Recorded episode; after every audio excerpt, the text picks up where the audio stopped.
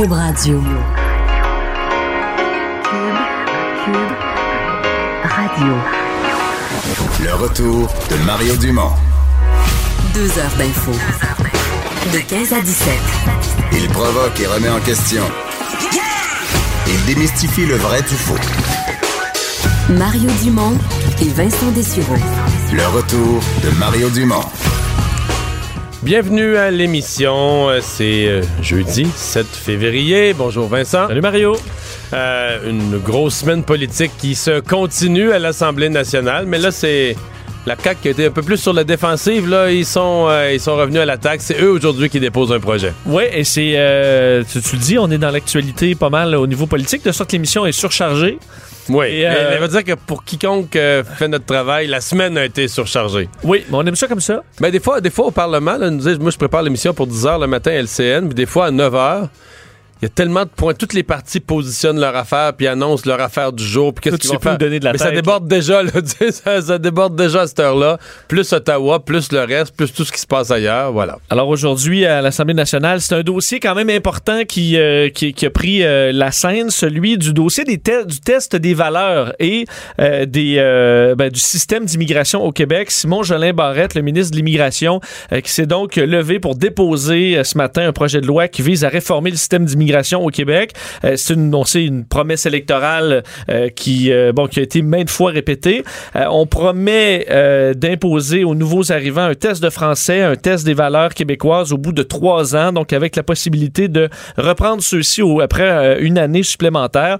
Et en cas d'échec, ben, le, Québec ne remettrait pas un certificat de sélection qui permet aux nouveaux arrivants de devenir citoyens canadiens. Ce, que le ministre dit aujourd'hui dit que ce projet de loi a pour de favoriser l'intégration des personnes immigrantes, plus particulièrement par l'apprentissage du français, des valeurs démocratiques et des valeurs québécoises exprimées par la Charte des droits et libertés de la personne. Et il y aura, euh, euh, ben, on devra faire une demande à Ottawa, parce que Ottawa devra changer les pouvoirs du Québec pour certains éléments de ce projet de loi euh, qui, selon Simon Jolin Barrette, veut accroître la prospérité socio-économique du Québec, répondre adéquatement au marché du travail pour une intégration réussie des personnes immigrantes. Alors, euh, on veut lui imposer des conditions qui affectent, entre autres, la résidence permanente. Et ça, euh, ben, pour que le Québec puisse aller jouer là-dedans, Justin Trudeau et son gouvernement va devoir modifier les règles de sa propre loi sur l'immigra- l'immigration pour donner au Québec euh, ce pouvoir-là. Alors ça, ce sera à suivre. Pouvoir qu'on a déjà eu, mais avec la dernière version faite par les libéraux. euh, Ouais, il y a un petit sous-entendu dans l'histoire de la CAQ que les libéraux ont abandonné des, des pouvoirs que Robert Bourassa avait négociés jadis, là, puis qui ont été abandonnés sous Philippe Couillard. et qu'on devra reprendre. Et euh, il y a tout, bon, faut dire pendant la campagne, on parlait beaucoup de l'enjeu de l'expulsion euh, éventuelle d'immigrants qui ne passeraient pas euh, le test des valeurs ou le test de français. Alors tout ça, il faut dire, on- on n'a pas expliqué en long et en large encore ce, ce- ce projet de loi, mais c'est le jour, c'est le dépôt aujourd'hui et d'un dossier qui évidemment risque de, de meubler un peu les prochains mois. Ouais. Mais en fait, c'est que les gens qui pensent ou qui pensaient que dans le projet de loi, on- aurait un, un test des valeurs, puis qu'on verrait, OK, c'est quoi les questions. C'est quoi les questions du Non, test, pas, c'est pas pas exactement le même que ça marche. D'abord, pour que tout ça puisse arriver, la loi. La loi, elle établit les pouvoirs, elle établit le fonctionnement. Donc, exemple, la loi va donner au ministère des nouvelles responsabilités, des nouveaux pouvoirs, par exemple, de, vérification. C'est un principe général de la vérification de la connaissance du français, de la connaissance des valeurs québécoises. Ça, c'est très, très, très, très général, tu sais. Donc, euh, quand la loi va être adoptée, c'est comme si la loi va donner, le- la loi est votée par le Parlement. Ça, ça donne le mandat au ministère de, de- de- de mettre en vigueur la loi. Donc là, les fonctionnaires vont se mettre au travail avec, avec le politique, mais puis ils vont devoir concevoir des hypothèses. Qu'est-ce que ça pourrait être euh, un test, un test de français? Établir, choisir les questions, c'est pas, pas, simple, là. Non, c'est ça. C'est pas simple, mais ça se fait déjà. À Ottawa, il y a déjà un questionnaire. On part pas de zéro, mais tu sais, on se, on se comprend que c'est un long processus. L'adoption de la loi, on espère le faire d'ici le mois de juin, donc d'ici la fin de la session du printemps.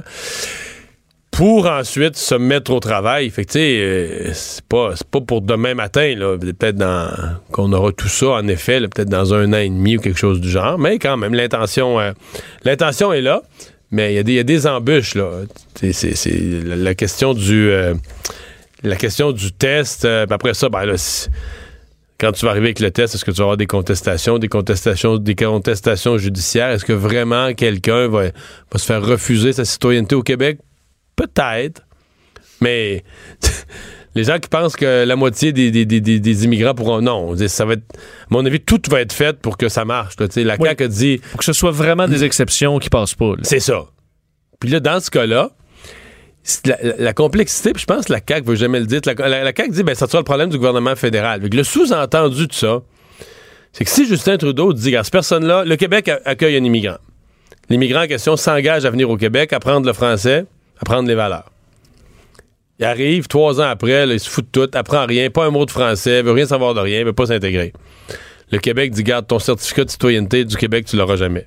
Tu, tu, tu- tu resteras pas ici. Mettons, je prends le cas extrême qui pourrait arriver. Oui. Il est quand même accueilli au Canada. Fait que dans le fond, ce que la CAQ dit, ben, dans un cas comme ça, pas de problème. Là, si la personne parle bien anglais, veut aller vivre à Toronto, puis que Justin Trudeau veut le garder, puis garder, tu sais, veut dire, c'est correct. Là, euh, il parle pas français, on, on l'intègre pas au Québec, mais c'est un peu ça le sous-entendu quand on dit, ben là, le fédéral s'arrangera avec ça. C'est un peu comme, ben, s'il veut aller vivre ailleurs au Canada, nous, nous le Québec, on n'est pas un pays souverain. C'est le pays souverain qui a accueilli. On a une entente particulière sur l'immigration. Mais là, il Ça ses limites. oui, mais il faut que Trudeau veuille ça aussi. Il faut que le gouvernement fédéral soit prêt à jouer dans ce jeu-là. Beaucoup de choses à venir, là. On va parler d'immigration dans les deux prochaines années en masse, là, avant oui. d'arriver à ça. Oui. Euh, mais bon, en soi, tu sais, le reste, là, tout le monde est pour ça, le plus d'intégration. Puis je pense qu'on est plus conscient avec les pénuries de main-d'œuvre aussi que on a le droit de fixer nos barèmes puis nos exigences versus le marché du travail. là. Ça, c'est permis. là. Une, une société d'accueil en immigration peut dire, mais là, regarde, là, nous autres, là... On a des besoins là-dedans. Oui, ça manque de soudeurs partout, là. Fait que les soudeurs passent en avant des autres, c'est tout. C'est pas... Il n'y a rien de mal, c'est- c'est tout à fait... L'immigration... Ben, il y a différents. Ça veut pas dire qu'il n'y a pas des cas de réfugiés. Ah, ça, c'est autre C'est chose. ça, c'est à part. Ça, c'est pas la politique. l'immigration économique. Voilà. Là, tu peux les choisir. C'est c'est- C'est le principe c'est le principe. Euh, des euh, démantèlements de fausses monnaies, là, des faux monnayeurs euh, qui ont été interpellés euh, dans la région de la Mauricie. Ouais, euh, opération policière comme d'importance ce matin vers 6 heures euh, dans le secteur Pointe-du-Lac à Trois-Rivières où on a démantelé un, fait, un réseau de production de fausses monnaies. Alors, euh, je sais pas si on en voit moins euh, de nos jours, il me semble, que la monnaie est quand Ben, même plus dure à, je- à je- trafiquer. Je vais poser la question tantôt parce qu'on a une entrevue, mais moi, je pensais qu'on pouvait même pas la trafiquer. La- la- la- les nouveaux, euh, les Les nouveaux nouveaux billets. dollars, comme en plastique, je pensais que c'était impossible à imiter. Il me semble qu'il nous avait dit ça. Je sais pas si j'ai rêvé à ça. C'était peut-être l'ancien. Ah, peut-être qu'on fabrique des billets. anciens mais qui ont encore cours légal, c'est vrai. Bon, alors, à 6 heures ce matin, des enquêteurs des crimes économiques se sont présentés sur place avec un mandat de perquisition et deux arrestations, un homme de 26 ans et une femme de 25 ans avec euh, un paquet de saisies qui va avec. Héloïse Cossette, porte-parole de la Sûreté du Québec en Mauricie, est avec nous. Bonjour. Bonjour, Monsieur Dumont. Bon, commençons par la question qu'on se posait à haute voix. là. E- Est-ce que ces gens-là ont imité des anciens qui étaient plus en papier ou ont imité vraiment les nouvelles versions, là, les, les nouveaux billets de banque?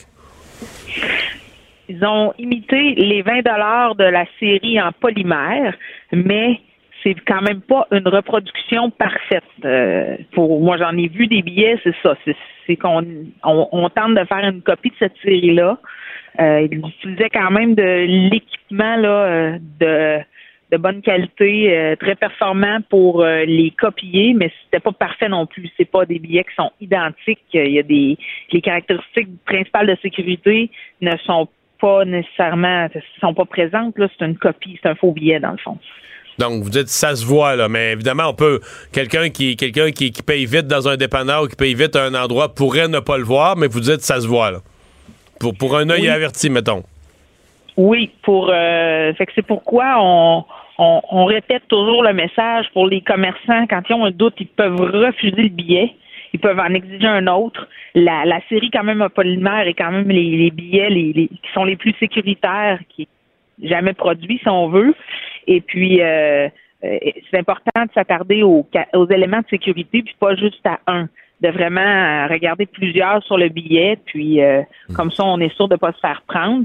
Euh, mais des cas de fausses monnaies en circulation dans notre région, par exemple, c'est pas tous les jours. là. Il y en a quelques fois. Ben, C'était une de mes questions. que- C'était une de mes questions, ça. Euh, euh, J'aurais pensé que c'était suffisamment rare et sophistiqué qu'il y avait au Québec là, une seule escouade pour toute la SQ des crimes économiques qui aille faire ce genre d'enquête-là, que ce soit que ce soit en Abitibi ou à Mauricie ou peu importe.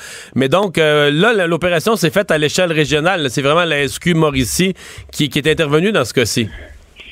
Ce sont les enquêteurs vraiment de notre division de crimes économiques qui sont intervenus. Ils faisaient enquête euh, depuis euh, autour de l'été dernier suite à des informations reçues du public. Bon, on faisait enquête par rapport à, à ces, les personnes qui ont été arrêtées finalement. Puis, euh, mais c'est vraiment nos gens de crimes économiques OK. qui, euh, qui sont présentés ici à 6 heures ce matin et leur euh, ce qu'ils pensaient était confirmé là, par la découverte d'une très grosse imprimante euh, qui était dans le garage. L'endroit, c'est un- une résidence, un jumelé. Dans le garage, la seule chose qu'il y avait, c'est une grosse machine pour imprimer euh, une trentaine de billets à la fois. Donc, euh, mais c'est Euh, les avez- 20 dollars. Avez-vous une idée de combien de ces 20 sont en circulation à l'heure où on se parle? Non, puis j'ai pas non plus le bilan au niveau de la du montant équivalent, là, le nombre de billets saisis aujourd'hui, parce que le travail n'est pas terminé là, sur place. Mais je veux dire, on, on peut penser qu'en Mauricie, puis peut-être même à l'extérieur de la région, parce que ça finit par voyager, il y a des faux 20 pièces qui circulent, là. Oui, c'est certain qu'il y en avait de produits, il devait être écoulé quelque part, mais où la quantité, tout ça, ça fait partie de la partie enquête qui va se poursuivre. Qui là, aujourd'hui, on a saisi quand même tout le, le- le matériel Sur langue, place. euh, plusieurs imprimantes, ce qu'il faut pour couper les billets, le, le support, si on veut, euh, papier, mais qui était utilisé. Donc, on a saisi toutes ces choses-là. Euh, puis, euh, l'enquête, nous autres, ça s'arrêtera pas là. Mhm. Oui, euh, il y a les deux personnes qui étaient là ce matin qui ont été arrêtées. On est toujours en rencontre avec eux, mais notre travail va pas s'arrêter là avec l'opération d'aujourd'hui. Est-ce que leur équipement est, comment je dirais ça, de, de- de l'équipement ad hoc, là, de l'équipement qui a été fait spécifiquement, euh, frauduleusement euh, produit ou modifié, ou euh, c'est une utilisation, je veux dire, leur imprimante puis leur, leur matériel, c'est quelque chose que qu'on pourrait se procurer sur le marché économique légal dans des commerces avec une imprimante très spécialisée, ou est-ce qu'ils se sont fabriqués euh, du papier puis une imprimante modifiée euh, pour cette fin spécifique criminelle? Ben, il y y a une euh, très une très grosse imprimante à grande capacité, comme je vous dis, sur, sur le plateau. Il y a possibilité d'avoir 36 billets d'un dollar comme d'imprimer en même temps. C'est très gros, là. C'est c'est ce qui prend euh, la plus grande partie du garage, c'est cette machine-là. Euh, OK, c'est pas, c'est pas une euh, imprimante qu'on qu'on embarque sur le siège en arrière de l'auto, là. Puis qu'on achète chez dans un commerce grande surface là non. C'est vraiment euh, c'est c'est c'est vraiment très gros là. Ça même pour nous on l'a- on va on saisit cette machine là puis ça rentre pas dans un dans n'importe quel type de véhicule. Et puis euh, également sur place euh, il y a une automobile qui euh, qui euh, va être saisie aussi par les enquêteurs comme bien fractionnel. On a trouvé une machine pour compter, le- c'est c'est pas surprenant, là, mais une machine pour compter les billets, une compteuse d'argent finalement. Euh, puis, euh, mais c'est ça. Donc, c'est quand même une. euh, c'est pas quelque chose qu'on voit souvent comme imprimante la plus grosse. Il y en avait d'autres des plus petites, mais c'est pas de l'équipement qu'un particulier possède euh, habituellement dans sa dans sa maison. là. Vous pourrez peut-être pas me répondre, mais je pose la question quand même. Est-ce que il y, a- il y a deux types de façons de, de- de découvrir quelqu'un? Est-ce que vous êtes parti d'une dénonciation, d'un billet, vous avez remonté toute la chaîne? Ou est-ce que c'est plus une découverte par hasard en enquêtant sur d'autres choses ou en, débarquant dans une maison? Parce qu'on voit des fois que c'est ça aussi dans la drogue ou autre. On débarque à un endroit puis on se rend compte qu'il y a quelque chose de louche. De, quelle façon ça a été, euh, ça a été démantelé?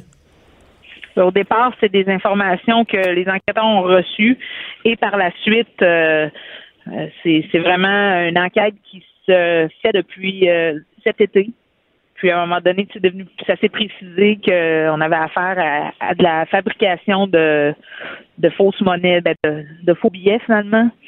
Mais ça part d'informations reçues du public au départ. C'est c'est passible de quoi, là? Je sais que vous êtes policière, pas avocate, mais peut-être vous avez la réponse. C'est-tu grave, ça, au Canada? C'est-tu quelque chose qui est sévèrement puni, euh, fabriquer de la fausse monnaie?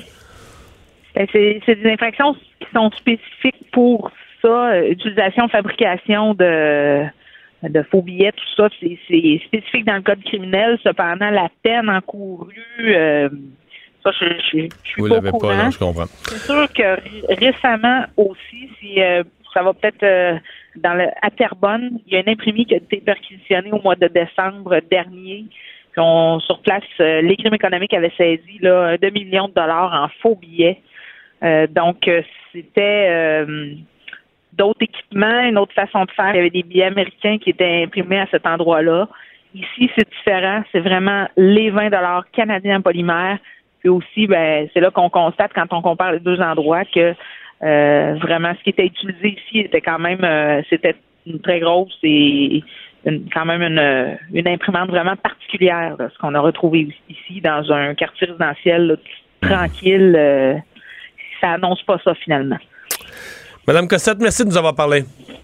Au revoir. Héloïse. Cossette, porte-parole de la Sûreté du Québec en Mauricie. Quand même spécial. euh, Ouais. Malgré toutes les protections, je suis sûr que disais, euh, ça, ça se voit quelqu'un, un œil euh, moindrement averti, mais j'avoue que tu glisses ça à travers des vrais. euh, Non, c'est ça, là. Quelqu'un qui paye Ou même, rapidement. euh, tu payes juste une affaire. Tu sais, si tu mets à passer ça en circulation, là, tu peux en glisser quelques-uns ici et là. C'est sûr. Je sais pas. Euh, J'espère que la, la loi doit être assez sévère pour ça.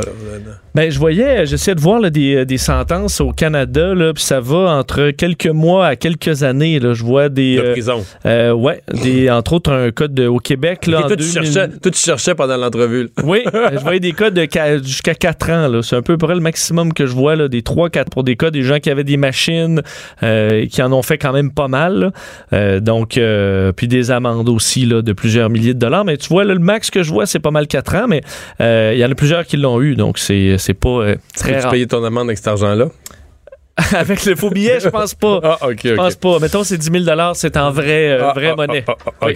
Euh, la Société québécoise du cannabis, il y a Québec solidaire qui a levé, levé un, petit, euh, un petit flag ce matin à l'Assemblée nationale. Oui, euh, sur le fait que, euh, bon, si on interdit aux, aux gens de 21, de moins de 21 ans de se rendre dans les SQDC, ben, qu'est-ce qui arrive aux employés qui travaillent déjà à la SQDC et qui ont moins de 21 ans?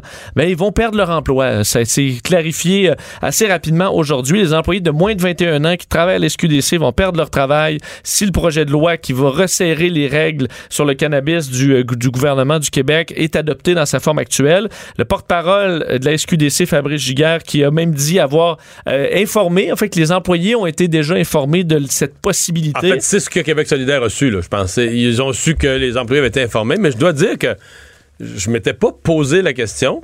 Mais si on m'avait posé la question, ça m'apparaissait comme une évidence. Là. Je pense pas qu'il y a personne à SAQ qui a 17 ans. Là. On, dit que dans les dépanneurs, tu as des gens qui peuvent être mineurs puis qui vendent quand même de la bière. C'est a exemple. de 16-17. qui Ouais, c'est un bière, exemple mais c'est pas une- c'est que pas une, c'est ça, euh, c'est pas gouvernemental. C'est pas juste ça, c'est que c'est un produit sur. euh, c'est un produit parmi tant d'autres dans un dépanneur. Là. C'est sûr qu'un c'est comme si un jeune de 16 ans te conseille pour une bouteille de vin, tu vas t'es pas supposé en pas supposé avoir déjà goûté? Non, mais en même temps, il y a quelqu'un de 20 ans là, qui te. C'est quand même un peu ridicule. Quelqu'un de mais c'est parce 20 que ans qui est, que à- qui est guicheté, qui est à la caisse à la SQDC, là, puis là, il faut qu'il perde sa job. là. Il y a 20 ans, là, le gars. Là. Hmm. Ça fait probablement euh, des années qu'il en fume. Là. D'un, il a Ben, le droit d'aller dans l'armée, il a le droit. Non, non. Mais sauf que là, Ben, ça vient plus aux vas- 21 ans. C'est ça, une fois que tu le mets à 21 ans, bon, celui qui a 20 ans, quand même, ses affaires vont bien. Le temps que, le temps que la loi passe, que tout ça soit en vigueur, il va peut-être. Ouais, mais le Ça gars. dépend quel mois Ouais, ça celui fête. de là. 19, il va avoir 20 dans Non, un an, mais je veux 19, dire, là, il- il- à 20 ans, là, t'es capable de vendre. euh, je sais, je trouve ça. Mais il s'ostinait ce matin, là, est-ce que c'est 15 personnes, 4 personnes, 5 personnes? Euh, Ben- le plus gros chiffre qui est sorti, c'est 19, là. Ben, on a, enfin, il y en a au moins 15 qui, euh, qui, dont 3 qui ont un poste permanent, 12 à temps partiel. Vous comprenez qu'il y a beaucoup de gens à temps partiel là, à SQDC. parce Avec les heures d'ouverture C'est pas ouvert beaucoup. Euh, pour te citer Fabrice Giguère, là, on, leur a, on leur a dit que dans ce projet de loi, il y a une provision qui dit que les moins de 21 ans n'auront pas accès à nos succursales. Ça veut dire que, euh, bon, si cette Ben, provision-là fait partie du projet de loi adopté, il y aura des mises à pied. Alors, on les sensibilise, puis on les, les fait réfléchir. Ça, c'est à- bien quand même, se là, qu'on, présenter- le- qu'on le- Ben oui. qu'on les avertisse, mais. C'est responsable. Mais si la CAQ, là, je sais pas comment ça marche entre la CAQ et la SQDC, mais si la SQDC et la CAQ s'entendent bien, je, je suis ministre des Finances, je dirais aux gens de la SQDC, là, laissez-les sur une liste de rappel. Si tu veux régler ça, là, puis laissez-les sur une liste de rappel, en disant que ils auront priorité. Là. Si, mettons qu'il y a 10 celui que tu décrivais à 19 ans, là, ben, si dans un an et demi, il y a sa fête, il y a 21 ans, il ramènera son CV, on... Tu peux pas mettre une clause grand-père? ça vient juste d'arriver, là. Je comprends. Non, je comprends. Mais, mais la bonne nouvelle, c'est qu'il y a pénurie de- il y a un jeune, de il travaille, là. Il a 20, euh, 19 ans. Il fait son, s'il fait Ben son oui, travail comme là, il faut. On tu mets va- 21 ans, là, tu mets 21 ans, je sais pas quoi. Je comprends que c'est vraiment. c'est du- écoute, c'est pas, c'est pas l'hécatombe, là. C'est 15 pour une pénurie de main-d'œuvre, là. Ils vont se trouver une autre place, ces jeunes-là. Mais je trouve ça quand même. En fait, je pense que ça rappelle que c'est un peu ridicule, le 21 ans pour le, pour le cannabis, là.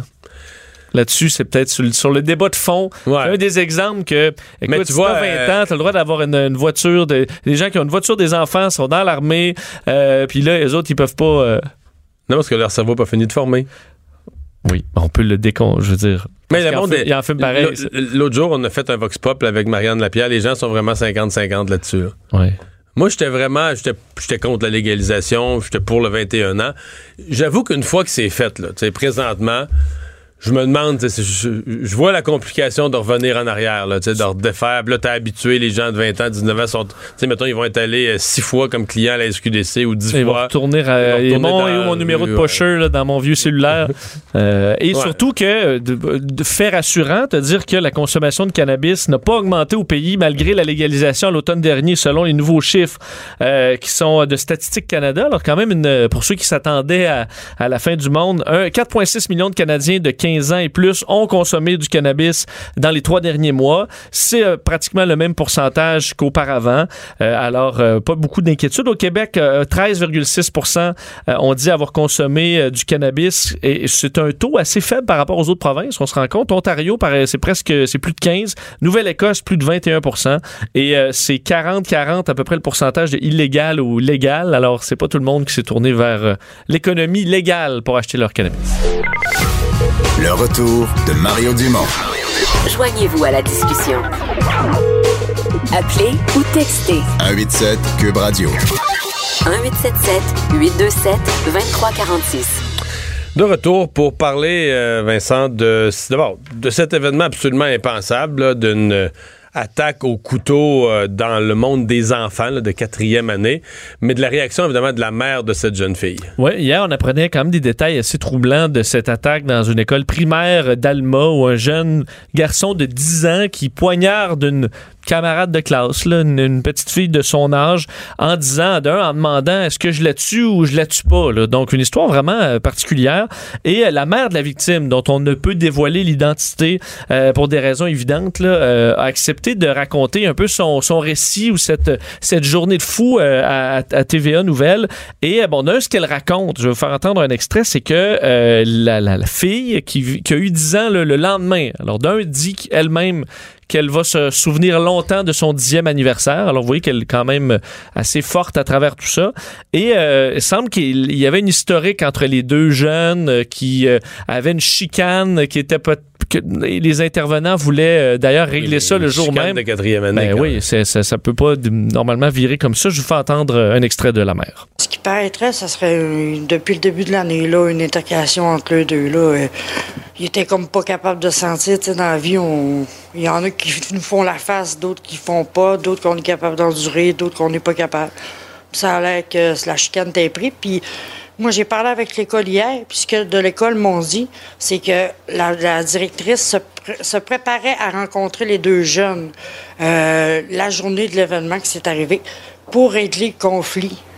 Mais malheureusement, elle a comme pas eu le temps parce que le jeune homme a posé le geste. Évidemment, la mère qui parle, c'est un cauchemar là, de se faire appeler par euh, l'école pour se faire dire que sa fille est à, est à l'hôpital. Euh, c'est extrêmement dur de savoir que ça aurait pu être plus sérieux. Euh, L'ayant prise par le dos, s'il l'avait prise par en avant, il aurait pu toucher un organe. Elle remercie d'ailleurs le travail des ambulanciers qui ont été, semble-t-il, très rapides à intervenir. J'entendais aussi que le, le manteau d'hiver a été euh, important, le compte tenu que c'était pas une énorme lame, ça a l'air de l'ép- l'épaisseur du manteau. enlever une profondeur qui, qui aurait pu être assez critique. Oui, il faut dire que ce jeune homme-là, euh, ce jeune garçon, ne sera pas accusé au criminel parce qu'il est en bas de 12 ans. Alors, euh, sera surveillé par des, suivi par des intervenants, évidemment, qui vont se pencher sur son cas. Et la mère qui demeure quand même inquiète parce qu'elle dit, je veux que ce jeune garçon-là, euh, bon, soit, soit, soit suivi, là. Il a besoin d'aide, doit être suivi, mais elle espère qu'il, euh, qu'il n'aura pas l'idée de finir son travail. Elle dit que, bon, sa, sa, sa, sa fille est tout de même inquiète, même si elle a un bon moral, elle dit elle est forte. La- elle a dit donc, maman, je vais me rappeler longtemps de mes 10 ans.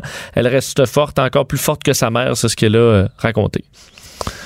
Mais je sais pas, c'est quoi. Je, trouve que ça prend une intervention spécialisée, mais le- avant de ramener le jeune gars dans la même école, c'est d'une gravité. Les- je sais pas comment réagissent les parents, là. Ça doit être horrible. Les parents du Je veux dire, petit les gars? parents du petit aussi, là. On, Mais on le sait pas, là. on sait pas Peut-être parents. qu'ils sont éplorés. Puis peut-être que je dirais pas l'autre possibilité, là, parce que j'aurais pas des beaux mots. Peut-être que mais- tu aurais des réponses. Ouais, c'est ça, là. Et peut-être que dans leur façon de réagir, c'est le prolongement du pourquoi c'est arrivé. Je dis pas que c'est le cas, c'est peut-être le contraire. Ils sont peut-être victimes là-dedans. On le sait vraiment pas. On les a pas vus, on n'a pas rien entendu. Mais tu sais, des fois, on en voit des parents où on se dit, hey boy. C'est pour ça que je sais pas à quel point tu fais un suivi sur un jeune Parce le comme ça, couteau, là- serré là, et à long terme. Juste le couteau, là. Y a-tu bien des enfants de 10 ans qui se présentent à l'école avec un couteau? Ben non, je pense pas. Au primaire. Tu sais. Les parents, ils savaient tout ça. Alors, peut-être. Ça se peut que les parents, là, capotent, tombent en bas de leur chaise. Notre fils, c'est violent, un couteau. euh. Mais tu sais, c'est- parce qu'il y a tellement de questions, Vincent. Euh, qu'est-ce qu'il qu'est-ce regarde? À quel jeu vidéo il joue? Est-ce qu'on est qu'on jase avec lui à la maison? Est-ce qu'on débrief les événements? Est-ce qu'on qu'il y a déjà eu des événements de violence dans sa vie? Ou... Donc, euh, Parce que t'es- pas supposé, à mon avis, à 10 ans, être rendu là. ben surtout, écoute, reste que le, le, le, le- fait qu'il soit à côté là, en disant euh, est-ce que je la tue ou je la tue pas? là? donc, sans me prendre plaisir ou à faire peur aux autres. là. Puis en plus, c'est pas, c'était pas juste une menace, la met à exécution. Ça, ça commence à être tordu. Là.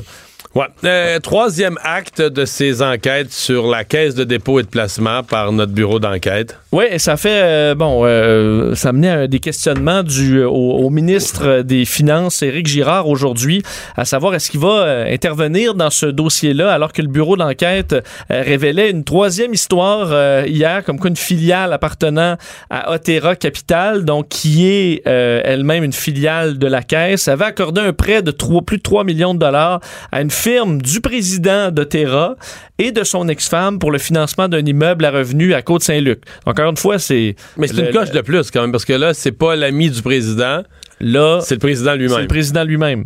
Euh, ça fait trois événements du, du genre euh, qui sont assez inquiétants. Alors, ce qu'on a demandé au, au ministre, est-ce que d'un, il va, euh, bon, il va réagir, faire quelque chose? Euh, il l'expliquait, Éric Gérard, en, en mail et de presse ce matin, que la caisse est dans un endroit où il ne devrait pas se trouver actuellement. Mais la question de la gouvernance, est-ce que ça doit être resserré? Ça, c'est une question pour l'instant pour l'institution qui mène son enquête d'ailleurs, sa confiance envers euh, Michael Sabia, le dirigeant, le, le- euh, bon, et, les autres dirigeants de la caisse. Euh, par contre, soulève un point qu'on, dont, on a- dont on s'est questionné euh, hier. Il y a une solution assez simple à tout ça? Et c'est lorsqu'il est absolument interdit de faire des investissements dans le domaine pour lequel on travaille. Donc, quelqu'un qui est dans l'immobilier Ouais. ne peut pas se faire un prêt lui-même. Et ça, c'est un- une solution assez simple et claire Mais, qui mais à cette étape-ci, je pense qu'il y a deux choses. T'sais, si t'es au gouvernement, est-ce que tu as confiance en Michael Sabia? Ça, c'est la première question. Visiblement, oui. Oui. Ça, il dit. Oui, puis tu as aussi confiance en Michael Sabia parce que tu regardes les rendements. Là, tu comprends? Il y a eu des années noires à la caisse depuis que Sabia est là. Les rendements sont toujours en haut du marché puis tout ça. Fait que là, tu dis, ouais, ça, on veut pas, on veut pas perdre ça. la caisse marche bien, là. Bon, là, il y a une division de la caisse qui a l'air l'air d'avoir un nid de guêpe qui s'est formé en dessous de la galerie, là. Est-ce qu'on fait confiance à Sabia pour continuer à bien gérer le reste puis aller faire le ménage là-dedans? Puis je pense que pour l'instant, la réponse, c'est oui. D'ailleurs, euh, pour ce qui est de la ministre de la Sécurité publique, Geneviève Guilbeault, elle souhaite pas euh, bon, intervenir avec une enquête policière, euh, par exemple, alors que du côté euh, de Québec solidaire, euh, Gabriel Nadeau-Dubois lui est sorti en demandant carrément que euh, l'UPAC euh, fasse enquête sur ce dossier-là. On dit que c'est trois scandales en trois jours. Alors, selon eux, ça justifierait une enquête de l'UPAC. Le retour de Mario Dumont. Pour nous rejoindre en studio, Studio à commercial cube.radio. Appelez ou textez 187 Cube Radio. 1877 827 2346. On est de retour, entrevue avec Alexandre Leduc, euh, député de Québec solidaire de Schlaga Maisonneuve. Bonjour. Bonjour. Vous avez soulevé le, point ce matin à l'Assemblée nationale euh, des quelques employés de la SQDC qui ont moins de 21 ans pourraient euh, perdre leur emploi si la loi est adoptée pour repousser la vente à, à 21 ans. Euh, c'est pas logique ça que si, si tu peux pas en acheter, tu peux pas en vendre? Ben, en fait, vous utilisez le conditionnel, mais ils se sont fait dire qu'ils allaient perdre leur emploi. Là. Ben oui, mais ils, vont, perdre l'emploi quand la loi va être adoptée. C'est ça, j'allais dire. Ils vont perdre si la loi est adoptée, parce qu'une loi devant le Parlement, on le sait jamais. Là, elle pourrait dormir au feuilleton. C'est vrai. Elle pourrait mourir au feuilleton, on a déjà vu ça. Mais là, elle est supposée être adoptée, effectivement. Ben, vous faites la comparaison. Vous demandez ce que si on ne veut pas en consommer, on peut on peut pas en vendre. Euh, posez-vous la question avec des, jeunes qui travaillent dans un dépanneur qui ont moins de 18 ans, mettons entre 16 et 18. un jeune de 16 ans qui travaille au dépanneur, ben il va vendre de la bière, il va vendre des cigarettes, il va vendre des billets de l'Auto-Québec. Techniquement, il n'y a pas le droit d'acheter ces produits-là, mais il n'y a aucun problème à ce qu'il les vende à une personne. Donc, dans une succursale de SQDC, on ne voit pas pourquoi ça serait différent. Ouais. Sauf qu'un dépanneur vend toutes sortes d'affaires. Vous avez raison qu'il vend ça, mais si on prend l'équivalent plus direct, là où c'est l'État qui est patron, euh, et où là, on vend juste une chose, c'est de l'alcool à la SAQ. Je pense pas qu'à 17 ans, même à 17 ans et 9 mois, t'as beau envoyer ton CV à SAQ, d'après moi, ils te prendront pas, là. Vous avez euh, une bonne question, puis la, réponse à ça, c'est que dans les succursales de la SAQ, euh, souvent, il peut y avoir des dégustations. Fait qu'un employé de la SAQ est, appelé parfois à faire consommer le produit.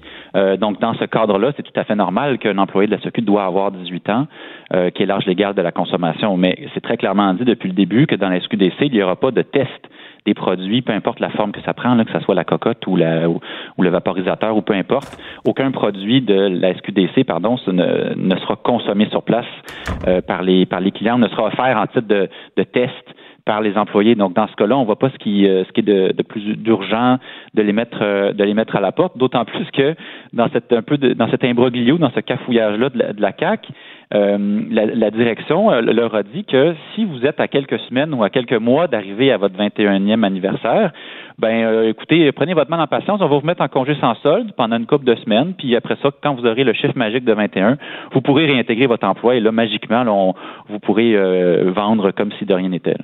Donc vous, votre position, c'est que on devrait garder, même si on n'a pas le droit d'en consommer, on devrait garder à l'emploi des, gens plus jeunes comme, si de rien n'était. On devrait pas, on devrait pas étendre l'âge à ceux qui vendent.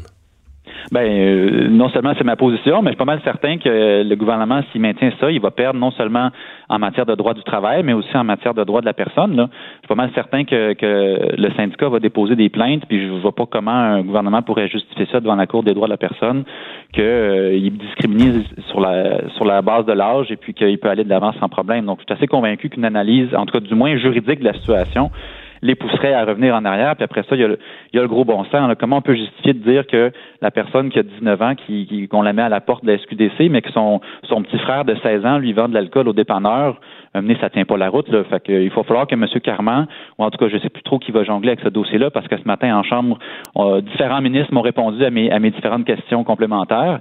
Mais une chose est certaine, il va falloir qu'il recule parce que c'est un dossier où, encore une fois, on voit que la, la CAC euh, fait un peu de cafouillage. Puis il nous avait promis qu'elle allait avoir plein de, de, bons emplois, sauf que là, depuis qu'ils sont au gouvernement, il y a un lanceur d'alerte qui a perdu sa job, il y a des enseignants qui, qui vont peut-être euh, être mis à porte parce qu'ils portent des signes religieux, puis là, on va mettre à la porte aussi du monde à SQDC, fait qu'on en vient à se demander qui hmm. seront les prochaines victimes de, de l'idéologie caquiste. Hmm. Mais, euh, mais, je comprends, euh, mais dans le cas des dans le cas des employés du par exemple, qui portent des signes religieux, je pense que j'ai pas vu nulle part qu'on voulait les mettre à la porte. Il y a une crainte qu'eux-mêmes se mettent à la porte, décident que leur signe religieux est plus important que leur emploi. Mais personne ne va les mettre à la personne. Non, mais personne va les mettre à la porte. J'ai vu ça nulle part, nulle part, nulle part. On veut les garder à l'emploi, on veut juste qu'ils enlèvent leur signe religieux. On verra bien ce que nous déposera le, gouvernement dans son projet de loi. Euh, qu'est-ce qu'il proposera, est-ce qu'il y aura des clauses euh, grand-mère, grand-père ou pas, mais pour l'instant, euh, ce qu'on ce qu'on se laisse dire, en tout cas, dans les corridors de l'Assemblée ici, c'est que ça va être difficile pour euh, pour pour les enseignantes qui ont, qui ont des signes religieux. Puis encore une fois, s'ils les enlèvent pas, mais, il, mais ça s'enlève dans un vrai, il y a un vrai problème? Parce qu'on l'a vu là, hmm. cette semaine que le dénombrement, en tout cas, le, on sait plus trop qui avait fait son dénombrement, là, la CAC ou les libéraux ou les deux.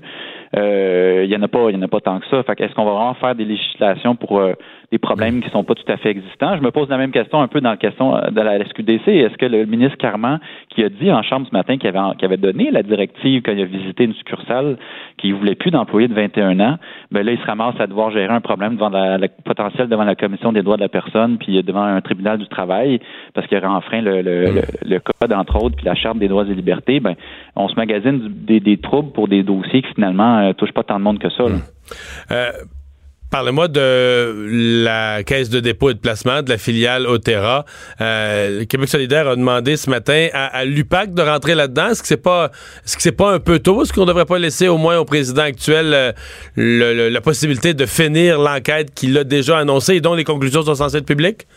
Mm-hmm. Ben, je pense que c'était notre posture en, début de semaine, mais là, après trois journées, trois scandales différents, euh, ça nous inquiète. Alors, euh, l'UPAC a été créé pour ça, hein, après tout, euh, des, scandales de, de, de, de, corruption, de collusion. Donc, ça recommence à ressembler à ça. Est-ce que ça va être une pratique généralisée ou en tout cas, le message qui va être envoyé si on envoie l'UPAC dans ce dossier-là, ça va être très clairement euh, qu'on peut pas, on peut pas niaiser avec ces, dossiers-là, avec l'argent, le, bas de laine des Québécois et Québécoises. Donc, on est arrivé à cette conclusion-là à la suite de ces trois scandales-là, coup sur coup. Euh, S'il n'avait rien qu'un, un, est-ce que la Caisse aurait pu faire son travail interne? Probablement. Mais là, après la semaine désastreuse qu'on a connue, il fallait aussi un peu le ton. Alors, on a, on a proposé que l'UPAC s'en mêle pour euh, que ça soit clair pour tout le monde, que le message soit que ça soit intolérable, ce genre de, de pratique-là. Vous êtes inquiet vraiment de ce qui... Parce qu'on a un peu de misère à mesurer. C'est une filiale Otera, euh, après vérification c'est gros puis c'est pas gros à la fois. Là. C'est énorme en termes de nombre de milliards, mais en même temps, sur tous les milliards de la caisse de dépôt, on a l'impression que c'est, une relativement petite division dans l'ensemble. Est-ce qu'il y a un problème majeur à la caisse? Est-ce qu'il y a juste un petit nid de guêpe qui s'est installé quelque part en dessous du perron? Euh, c'est, c'est mm-hmm. quoi votre lecture, vous? Ben, il y, a le dicton en anglais hein, qui dit euh, better safe than sorry. Donc, euh, montons d'une coche, euh, appelons l'UPAC dans le dossier. C'est l'instance qui est spécialisée dans ce genre de d'enquête-là. elle a elle a l'occasion d'ailleurs de peut-être se refaire une, une bonne réputation avec ce genre d'enquête-là en, ce moment. parce que le, message doit être très clair à l'ensemble des, des, personnes qui sont, peu importe les, quel organisme public ou privé, il faut arrêter avec ces comportements-là. Alors, en invitant l'UPAC, le message est clair pour tout le monde qu'on ne tolère pas ce genre de comportement-là. Ce matin, le Parti québécois a voulu euh, faire une motion pour que l'Assemblée nationale du Québec joigne sa voix à plusieurs, euh, plusieurs des grands pays, le Canada le premier, euh, les États-Unis, la France, plusieurs pays européens, des pays du groupe de Lima, pour demander que on rétablisse la démocratie au Venezuela, qu'on mette dehors Maduro, qu'on reconnaisse Juan Guaido le nouveau président. J'ai été estomaqué de voir que c'est Québec solidaire qui a bloqué ça. Vous avez empêché l'Assemblée nationale euh, de, prendre position là-dessus. Vous avez bloqué la motion? Euh, ben, bloqué, c'est-à-dire qu'on n'y a pas consenti. Mm-hmm. Ben, oui, c'est ça. Euh, la première en plus, la première version de la, de la motion là, comportait un, appel à, l'armée.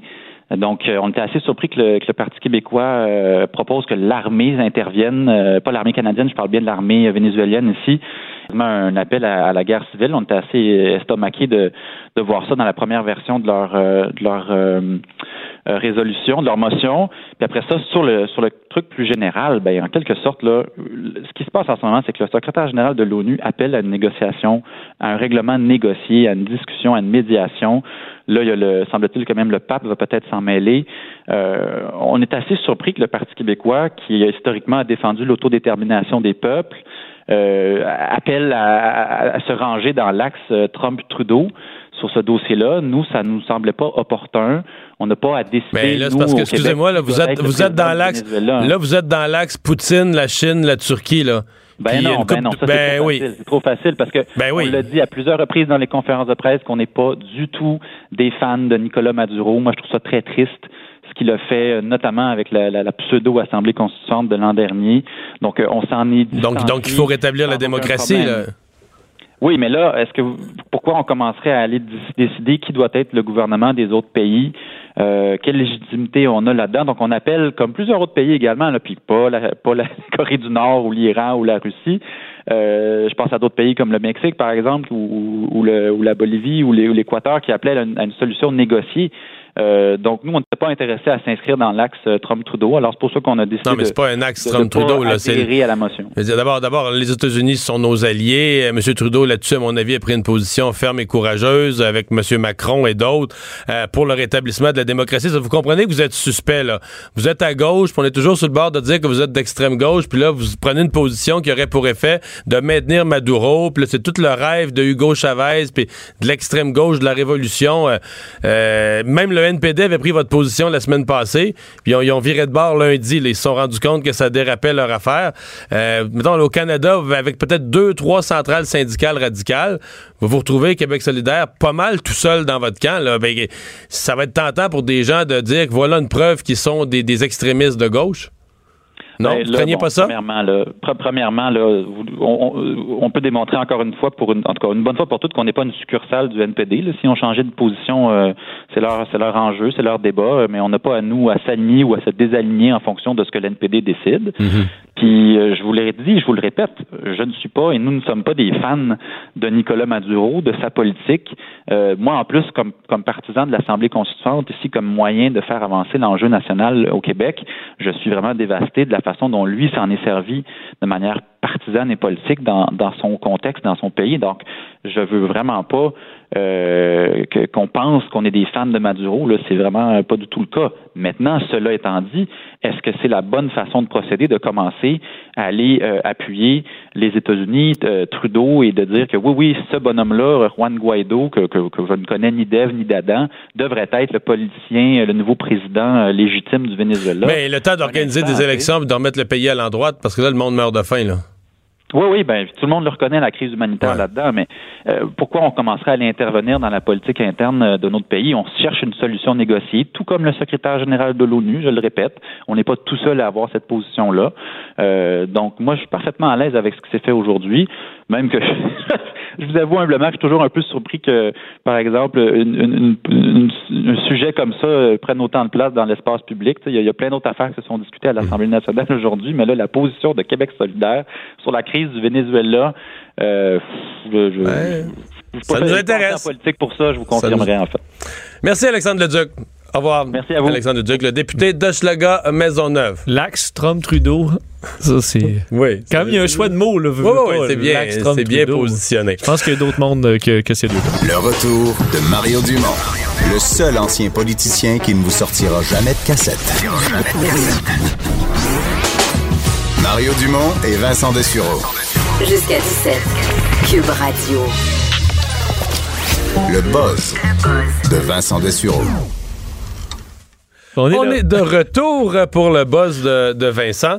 Euh, on est complètement aujourd'hui, Vincent, dans le, le jeu, les jeux de hasard, l'argent.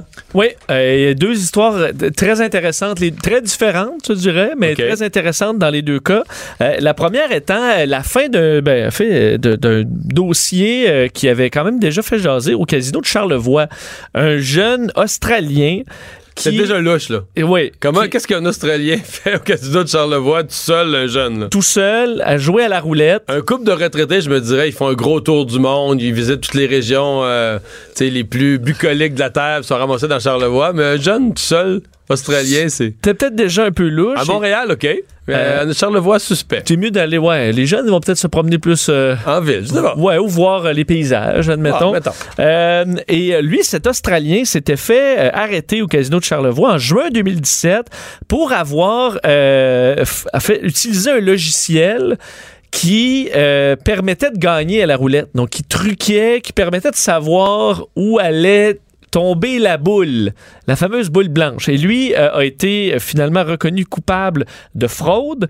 Euh, un dossier quand même assez particulier. Et on en parle avec euh, notre journaliste qui, qui était, enfin, qui a suivi ce Nicolas dossier-là. Nicolas Saillant, journaliste au Journal de Québec. Bonjour, Nicolas. Nicolas est pas là? Tout le monde est figé euh, en régie. Ah, il est là, Nicolas Nicolas, bonjour. Bonjour à vous deux. Oui, bon, désolé, Salut. petit problème euh, technique. Nicolas, euh, euh, bon, ce, ce dossier-là de Wu Jin Wu est assez particulier, accusé de tricherie, fraude et recel.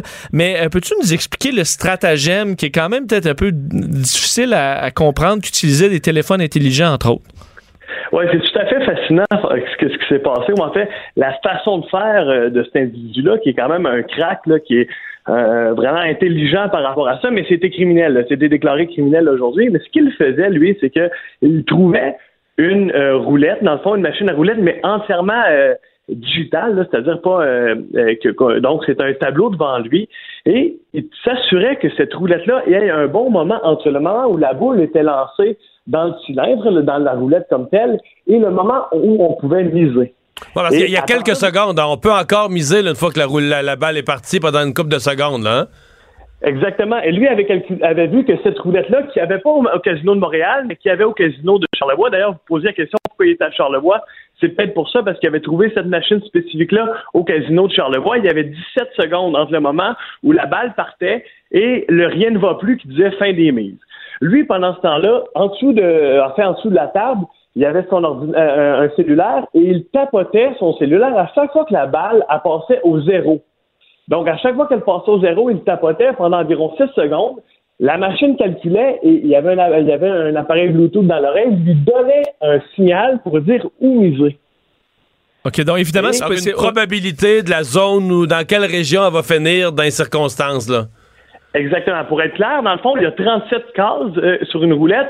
Lui, grâce au système, était capable de séparer en quatre. Donc, quatre pointes de tarte. À partir de là, il était capable de déterminer, par exemple, si c'était entre 1 et 10 ou 10 et 20. Et rapidement, quelques instants avant que finalement il, euh, que le rien ne va plus soit fait, avec son doigt de façon très rapide, parce que c'est analogique, il, dans le fond, il cochait chacun des numéros, une dizaine de numéros à la fois. Fait qu'il était pas mal sûr d'arriver finalement sur une des quatre cases. non, non, si, tu coupes si tu coupes la roulette en quatre, là, t'augmentes tes chances en tabarouette, là. C'est sûr, hein? Exactement. Surtout si tu prends les dix chiffres ou les, ben qui représentent le corps de cette roulette-là. Là. Et il a fait des gains quand même appréciables en quoi, deux, deux séances? Oui, il s'est présenté à deux fois au casino. La première fois, ça a été un petit peu moins bien. Peut-être qu'il apprenait euh, un peu comment ça fonctionnait. Mais au total tout, il a euh, fait 42 000 dollars de gains, mais il a fallu qu'il joue 1004, 1040 euh, fois à la roulette, donc 1040 jeux à la roulette pour 42 000 dollars de gains. Mais ça veut dire aussi des, en fait, c'était entre 175 dollars et 1000 dollars la mise à chaque fois. Et donc, il a misé un total de 356 000 en bout de ligne, mais quand même pour rapporter 42 000 en bout de ligne. Mais, je suppose qu'au casino, euh, quelqu'un qui passe euh, un nombre anormal d'heures à la même machine, puis qui est vraiment victorieux, ça doit quand même le, euh, lever un drapeau rouge assez rapidement? Oui, exactement. Il faut dire qu'il était quand même euh, un membre privilège. la première fois qu'il est allé, euh, le casino était bien content de le voir parce qu'il dépensait beaucoup. Mais la deuxième fois qu'il est retourné, ils ont remarqué que la borne où il était assis, encore une fois, il n'y a pas de croupier. C'est seulement euh, un ordinateur finalement devant vous. Ils ont remarqué que la borne, au lieu de donner des gains au casino de 2,7% ben, faisait des pertes en fait pour le client de 14 Ça veut dire que plus il jouait, plus il faisait de l'argent plus ils jouaient, plus ils faisaient de l'argent. Et là, à un moment donné, ils se sont dit, cette borne-là, elle, ne paye pas assez. Et ils ont remarqué que le joueur, justement, avait un, comportement bizarre en tapotant notamment sur son cellulaire, sur sa cuisse. Ils sont allés l'interroger, ont procédé à son arrestation. Et euh, faut, faut dire dans, cette histoire-là, quand même un, un, virage un peu particulier, c'est que dans après l'arrestation, ils sont allés fouiller dans son équipement électronique et là-dedans, ils ont trouvé des photos de pornographie juvénile où il a été accusé également. Oui, ça, c'est une autre cause qui s'est euh, ajoutée en, en, bout de ligne. Là. Il a été reconnu coupable en, mai dernier euh, d'avoir du matériel pornographique dans son ordinateur. Euh, il a fait un an de prison. Depuis ce temps-là, il a été libéré, mais il a quand même amené son cause en appel parce que là, on s'obstine à savoir, même si quand même il été coupable, il a fait son temps, il s'obstine à dire que le matériel qu'il avait dans son ordinateur n'avait pas été euh, downloadé au Québec. Alors, il y a un autre procès, une autre problématique de ce côté-là, mais disons qu'il n'est pas sorti de l'auberge. Mais Nicolas, juste, juste euh, comprendre, mais nous, des, des dates un peu là-dessus. Quand est-ce que c'est arrivé? Là, je pense, lui, c'est un Australien, il n'est pas déménagé au Canada. Est-ce qu'il a, jamais pu retourner chez lui parce qu'il y avait des causes pendantes ici, il a été comme prisonnier au Canada? Raconte-nous ça un peu, là. Oui, ça, aussi, c'est fascinant. Il est arrivé euh, en voyage, dit-il, le 7 juin 2017. Et euh, il est allé au casino de Montréal, puis au casino de Charlevoix. Après, ça, il a fait un bon voyage. Il est allé au Bahamas, à New York, pour jouer probablement à des casinos, même si la preuve ne le démontre pas, pour finalement revenir à Montréal, puis à Charlevoix, où il est arrêté le 22 juin. a été incarcéré longtemps. Il y a eu les accusations de pornographie juvénile. Il a fait euh, une détention, là, euh, ben, en fait, disons le tiers de sa peine sur la détention minimale d'un an, là, de, sur, sa peine d'un an. Et là, présentement, il est en liberté, mais on a retiré évidemment son passeport pour pas qu'il euh, reparte à la maison. Et il est en attente de cette euh, peine-là puisqu'il a été déclaré coupable aujourd'hui. Bon. Euh, Nicolas Saillant, euh, merci. Je suppose quand même que euh, un des débats en cours, c'était il n'y a pas truqué la machine comme telle. Donc, est-ce que d'être plus intelligent que le système, c'est c'est criminel? Ça doit être un peu le fond de l'histoire? Ben exactement. En fait, c'est quoi la tricherie là-dedans? Est-ce que dans le fond, justement, il a déjoué le casino ou euh, il a triché? C'était le débat. Mais en bout de ligne, il y a des règles du casino puis des, des casinos d'État qui dit euh, qu'il ne peut pas utiliser autre chose qu'un crayon puis du papier. Ah. Et euh, la technologie qu'il avait. Donc, c'est le sel, là, qui l'a. C'est le cellulaire qui l'a trahi, là. ben oui, c'est impossible de faire ça là, mathématiquement par des calculs mentaux. C'est impossible. Je veux juste vous dire une chose que je trouve quand même intéressante. Dans d'autres casinos qu'il a fait, qui sont pas euh, de sociétés d'État, euh, des fois, on allait taper sur son épaule et on lui disait Hey, mon chum, tu gagnes un peu trop d'argent, on n'est pas content. Euh, en fait, il a compris que c'était un mafia, puis il a eu peur pour sa vie à certains endroits. Fait que il n'y a pas eu de peine criminelle à ces endroits-là, mais il a eu, selon ses dires, assez peur pour sa vie dans certaines circonstances. Comment tu sais ça? Il l'a raconté à la cour ou. Ouais, c'était présenté en preuve là, lorsqu'il a témoigné. Il l'a dit, euh, il l'a dit en cours devant le juge. Ah, OK. Vraiment intéressant. Nicolas Saillant, merci beaucoup. Ça fait plaisir. Au revoir, Nicolas, journaliste au Journal de Québec. Euh, Donc, euh, être plus intelligent que la machine, ça marche pas si tu utilises des outils électroniques. Donc, au casino, on peut tricher. Oui. Alors qu'au bingo, c'est autre chose. C'est qu'il Oui. faut être chanceux, puis la chance, on l'attire. La- On oui. peut avoir des objets, des porte-bonheur, on met des petits objets, des petits éléphants devant soi. Mais il n'y a pas juste les petits objets. Non, parce que tu as le droit, dans ce cas-là, on a le droit de faire pencher la chance de son bord, mais il n'y a pas tout le monde qui est d'accord parce que cette histoire euh, complètement, vraiment particulière. Au sud-ouest d'Ottawa, euh, bagarre. Ben, bagarre générale dans un bingo euh, au- qui ont été qui Dis où, là? bon c'est un- à euh, non, donc, non, mais dans- je veux dire, le- dans un foyer de vieux, là. oui, dans, un, centre foyer pour personnes âgées de Rideau Lake.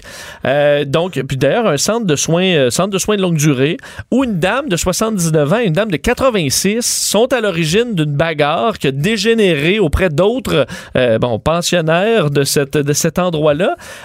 Moi, au début, je pensais que deux madames, ils se sont battus pour rien au bingo, mais quand j'ai su le pourquoi, j'ai compris. ben, parce que toi, moi, j'ai pas d'expérience. au- J'ai joué au bingo, admettons. moi, j'ai euh, serré des famille, poignées de main, j'ai serré des poignées de main des dizaines et des dizaines de fois avant le bingo. OK. Mettons, le bingo est à 7 heures, là. Les gens arrivent à 6. Mais là, tu peux serrer des mains jusqu'à 7 moins 1. Quand le bingo est sur le bord de commencer. Là, toi, t'as plus non, non, là. hey, enlève-toi de là, là. Là, tu perds des votes. En- ramasse tes affaires dès. OK. Enlève-toi. T'es fin jusqu'à 7 moins 1. Ouais. Je comprends. Parce que là, à un moment donné, les Ben- choses sérieuses embarquent. Et là, tu pourras m'expliquer un peu l'importance de la chaise, parce qu'on dit qu'à l'origine de cette bagarre-là, c'est une chaise. euh, pendant cette journée-là, c'est une journée traditionnelle du bingo du mardi dans ce centre-là, euh, et euh, une personne qui donc voulait sa chaise, mais l'autre personne âgée était dans la chaise et ne voulait pas lui donner la chaise. Alors, ben, ça s'est tiraillé, terminé en Là, tu veux bagarre. que je t'explique Là, ça? C'est devenu la bagarre générale, au point où les policiers ont dû intervenir. Il n'y a pas eu de, de blessés, heureusement, mais une histoire particulière parce que moi, je me dis, écoute, il- je comprends, admettons, je, je trouve c'est niaiseux, mais dans une machine à sous, là, tu sais, la manette va payer, ben, je comprends que là, ça fait longtemps qu'elle n'a pas gagné, tu peux, bon. Mais là, la chaise au bingo, là, la feuille, à- la feuille de bingo, elle Euh, suit Vincent? pas la chaise? Oui. Vincent? Oui. La semaine d'avant, là. Oui. Si la madame a gagné dans cette chaise-là, Oui. peut-être ça veut dire que c'est une chaise chanceuse? Puis qu'on s'étonne dessus, là, que l'autre madame, elle, la semaine d'après, là, elle arrive à une heure d'avance, puis elle prend la chaise chanceuse. Je pense qu'il y a une chaise chanceuse, admettons, puis que les gens se battent Hey, pour la chaise pas moi, chanceuse. là. Moi, je suis pas, je suis même pas bon bingo. Je sais même pas comment pas jouer. là. d'être bon. C'est Mais tu sais comment ça marche, là. Oui. Je te l'explique. Écoute, là, estime-toi pas, là. Oui, non, je t'écoute. La madame a gagné la semaine d'avant dans cette chaise-là. Mais il y a très peu de chances que ce soit la même chaise, au contraire. Oui. Tu comprends rien? OK. Elle a gagné dans cette chaise-là, c'est une chaise chanceuse. Mais Donc- combien de fois c'est arrivé que Là, là- ce serait toujours la même chaise à tous les soirs? Ça doit jamais arriver que c'est deux fois la Là, même là, chaise. il y a une, autre vieille qui vole sa chaise chanceuse, là. On peut pas laisser passer ça. Il y a des choses que tu peux laisser passer, puis d'autres pas. Oh, mais tu fais le test, tu y laisses une soirée, puis si, tu veux dire, tu vas bien voir qu'elle gagne pas avec Mais sa non, parce que chaise. si elle gagne, là, tu t'en remettras jamais. Tu pourrais Non, tu, tu vas faire une Sauf que ça dépression. n'a pas tu rapport avec la chaise, c'est le carte de bingo qui change. Puis Ils ont des souvenirs. Regarde. Tu dis, ils s'amènent des, euh, des pas des souvenirs, là, des porte-bonheur? Mais si tu veux gagner, faut que tu prennes les moyens. là. Ben Ouais. oui, les gens s'installent. D'abord, à un moment donné, c'est que la chaise, là, tu, tu viens que tu le sais, il faut que tu te battes ta chaise. Fait que si le bingo est à 5 heures, est à 7 heures, t'arrives à 5 heures. Un peu comme les, ton les chaises sur le bord de l'eau euh, dans des un resort. là, Ouais, tout mais là, c'est plus, plus gros que ça, parce que là, c'est juste pour s'asseoir. Là, c'est la chaise chanceuse, là. T'as gagné, ça. Mais tu veux pas juste être avec tes amis, admettons? Non, parce qu'il n'y a pas d'amis au bingo. Non, je pense que c'est ça. Mais peut-être tu peux quand même avoir tes amis autour, mais là, là, tu places tes objets. Mais quels objets? Ben, ton éléphant, tes, tes objets porte-bonheur. Mais là, tu gagneras pas si t'as pas des objets porte-bonheur. Il y en a-tu qui en ont beaucoup? Ben, 5, 6. Des fois, 5, 6 objets porte-bonheur? Ouais, mais pas- j'ai jamais su, par exemple, est-ce que l'ordre est important? Mettons, tu le places, ton éléphant, ta corne d'abondance, ta petite roche, tout ça. La corde d'abondance? Ben là, la corne d'abondance, ça, ça, ça, ça tire, là.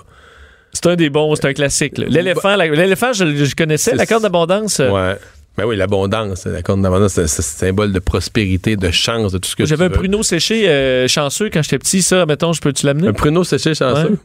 c'est quoi?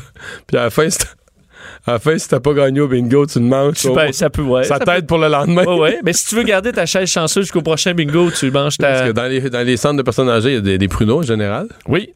Oui. Bon. Ça facilite le transit. Mais non, non, tu places tes objets, mais j'ai jamais su c'est ça si l'ordre, là, tu sais, mettons, tu places ton éléphant à gauche, à droite, Sûrement. corne d'abondance, ça change quelque chose? Il y a la, la couleur du, euh, du pointeur. Ça, je me suis jamais, Ça, euh, c'est-tu. euh, je me suis jamais informé. Mais je suis pas un spécialiste, je te parle, je suis un profane, je t'en parle un peu, mais la chaise chanceuse, ça, je sais que c'est du sérieux, là, assez pour se battre, là. À mon avis. Ben parce que moi, je pense que les deux madames se sont battues. C'est ça que je comprends. Les deux madames se sont battues pour quelque chose de fondamental, la chaise chanceuse. Le reste, c'est un peu comme la Première Guerre mondiale. Ah, une fois, euh, c'est le jeu des alliances. C'est le jeu des alliances. Comment chaque madame a son puis son club. Là, ben, mettons, l'aile là, ça saute. du versus l'aile ouest. ouais, ouais, là, ça saute dans le top, et là, ben, il est trop tard. Dis. Armand Asba, faut que je saute dans le tas. Mais j'imagine les policiers qui interviennent là-dessus. Écoutez, mes- mesdames, là, mesdames. Je veux Ouais. dire, si vous battez pour une lampe LED, là. Je peux vous en Non, acheter les une. bingos, des fois, ça donne de l'argent, là. C'est pas juste des lampes, là. Je comprends. J'ai peut-être une fois que je suis pas à jour dans les. euh, dans Bon. les- battez- les- la paix, la paix doit triompher. C'est ça. Bon, là, je pense que On tu viens, de conclure ça avec, ouais. euh, tu viens de conclure ça avec sagesse. Le retour de Mario Dumont. Jusqu'à 17. Parce qu'il ne prend rien à la légère. Il ne pèse jamais ses mots. Cube Radio. De retour, et Vincent, là, tout de suite, on a un accident impliquant un piéton à Québec. Oui, une dame de 87 ans euh, décédée euh, cet après-midi après avoir été happée par une déneigeuse dans le secteur Charlebourg à Québec. Pour en parler, le journaliste du Journal de Québec, Valérie Bidégaré, qui est en ligne. Bonjour. Bonjour. Donc, qu'est-ce qu'on sait des- des- des- des circonstances de cet accident? Euh, ce qu'on sait actuellement, en fait, c'est que l'accident mortel est survenu là aux alentours de 13h15. Ça, c'était à l'angle de la rue de Nemours et du boulevard Henri Bourassa. Donc, c'est dans le secteur de Charlebourg à Québec. Euh, moi, j'ai rencontré sur place une employée du restaurant Subway qui est situé tout juste à cette intersection-là. Et ce qu'elle me disait, en fait, c'est que la dame de 87 ans euh, se trouvait vraiment là, sur le bout du trottoir, du trottoir, prête à traverser la rue de Nemours en question. Et au même moment, en fait, il y avait le véhicule de déneigement qui circulait aussi sur la rue de Nemours, mais qui voulait en, fait s'engager dans la bretelle d'accès euh, du boulevard Henri Bourassa. Puis c'est à ce moment-là donc qu'il aurait percuté là euh, l'octogénaire qui a été projeté euh, sur le sol. Évidemment, ben l'employé euh, a, a vu ça, puis les ambulanciers sont arrivés sur place. Elle a vu les ambulanciers tenter des manœuvres de réanimation là sur l'octogénaire qui a finalement été transporté au centre hospitalier où on a constaté son décès. Euh, sur place, là, il y a vraiment un, énorme périmètre de sécurité qui est érigé. Les enquêteurs actuellement qui, qui rencontrent euh, le véhicule du, du le- le conducteur du véhicule de déneigement en question. On a tenté de, de lui parler, mais euh, sans succès jusqu'à maintenant. Euh, le propriétaire euh, de la compagnie également. Là, on a tenté de le joindre, la compagnie JS Lozon Excavation. Euh, bon, on n'a pas voulu mettre de commentaires non plus pour le Mais- moment. On dit simplement là, que, qu'on est bouleversé sous le choc. Là, bref. Mais Valérie, donc la dame n'était pas là, engagée en train de traverser la rue, elle était encore sur le trottoir au moment de l'impact. Exactement. Vraiment sur le, le, le, le, bord de la chaîne de trottoir de ce qu'on me ce qu'on me raconte du côté des témoins. Donc elle est, elle était pas engagée. Là, ça restera confirmé évidemment par euh, le service de police de la ville de Québec qui tente d'éclaircir un peu les circonstances de, cette, de cet accident-là. Mais non, elle, aurait été en fait sur euh, la, le trottoir au moment où la déneigeuse passait. Donc qu'est-ce qui qui s'est passé pour qu'elle soit frappée C'est ça qu'on tente euh, d'éclaircir. Merci beaucoup Valérie. Ça fait plaisir. C'est pas sans rappeler le je sais pas, à peu près pareille date l'an dernier, le père de Grégory Charles, mais ici à Montréal, mais qui avait été frappé, un homme âgé dans le même genre de, de, circonstances tragiques. Parlons euh, suicide, et euh, c'est rare que ça arrive, mais qu'on en parle avec des nouvelles. On peut dire chaque suicide est, triste et inacceptable, mais quand on regarde ça dans l'ensemble, euh, les statistiques s'améliorent vraiment. Oui, du moins statistiques encourageantes. On va voir si c'est une tendance de fond qui semble être au-delà des, disons, des fluctuations qui peuvent être annuelles ou statistiques. on voit voit qu'on est en pleine semaine de prévention du suicide, mais que euh, les chiffres semblent s'améliorer, particulièrement chez les jeunes, euh, où euh, tranquillement, il semble que le, les intervenants soient mieux formés, qu'il y ait des intervenants de plus en plus aussi éparpillés à travers le Québec pour venir en aide aux jeunes. Alors, ça paraît visiblement dans les statistiques. Mélanie Boucher, directrice de la Fondation Jeunes en tête, qui travaille dans ce genre d'intervention de détresse psychologique chez les jeunes. Bonjour. Bonjour. Euh, bon, euh, c'est quand même des, bonnes nouvelles. Est-ce que les, gens dans le milieu, vous avez des, explications? Est-ce que le fait d'en parler, la méthode d'intervention, est-ce qu'il y a des, explications à cette baisse? Absolument. Il y a des belles explications. Premièrement, nous, on est très heureux euh, de pouvoir constater ces chiffres-là, cette baisse-là auprès des, adolescents, d'une tranche d'âge qui est très affectée. Là, on s'entend par euh, une détresse psychologique. Euh, les enjeux de santé mentale débutent généralement avant l'âge de 60 de, à, 75% dans ces âges-là, dans ce créneau d'âge-là. Donc, nous, en fait, on a comme mission là, de prévenir la détresse auprès des 11-18 ans. Et notre action principale, c'est le programme solidaire pour la santé mentale. On va dans les écoles secondaires à travers la province depuis maintenant 20 ans. Euh, le programme est né justement de suicides, de, cinq suicides qui avaient lieu dans la région de Quaticook il y a euh, de ça 20 ans justement, où un coroner avait dit qu'il faut faire plus de prévention. Euh, faut on, a, on a eu, euh, on a eu des années noires, Mélanie, là, quand même. Il y a des années, je me souviens que le suicide chez les jeunes, on disait le Québec, c'était parmi les pires endroits au monde. Tout à fait, vous avez tout à fait raison, M. Dumont. Puis justement, donc, le fait de, de, de faire ce travail-là, nous, on rencontre 50 000 jeunes par année, donc, à travers la province, et on leur parle de qu'est-ce que c'est que la prévention, en fait, qu'est-ce que c'est que la dépression qui mène souvent au suicide et l'importance d'en parler, de faire tomber les tabous autour de ça et d'arrêter de penser qu'on est tout seul dans notre petit coin à vivre ça puis qu'on n'est pas normal.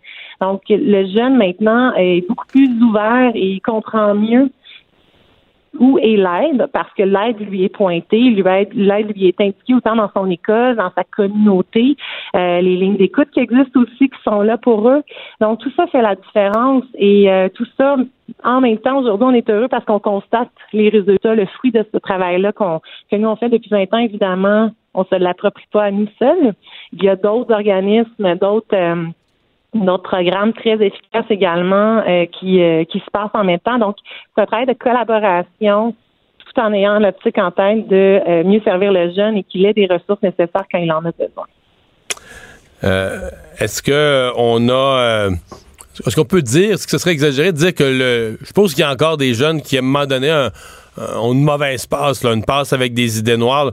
Est-ce qu'on doit donc en conclure qu'ils ont plus de quoi de, de, de filet de sauvetage ou de main tendue ou d'occasion de euh, d'en parler, etc., qui fait que c'est ça me semble que ça se peut pas qu'il y a moins de jeunes qui ont des idées noires. Je suis obligé de conclure que c'est des jeunes qui qui passent pas à l'acte, dire qui qui vont trouver de l'aide, vont trouver une solution, vont en discuter avec quelqu'un, puis ils vont traverser cette passe là, puis reprendre le dessus après. Euh, est-ce que c'est ça qu'on doit conclure? Tout à fait, vous avez tout à fait raison, parce que les idées noires, on peut pas les empêcher. Ça c'est biologique pour pour beaucoup de jeunes. Donc, ça allait arriver, ça va arriver. Nous, dans le fond, la différence qu'on fait, c'est de leur ouvrir la porte, comme vous dites. ils savent quoi faire quand ça arrive. Hmm. Qui va qui se tourner, où aller chercher l'aide. Donc, ça fait la différence euh, complètement pour euh, leur parcours de vie futur. Hein. C'est ça le programme. Mélanie Boucher, merci beaucoup. Au revoir, directrice de la Fondation Jeunes en tête.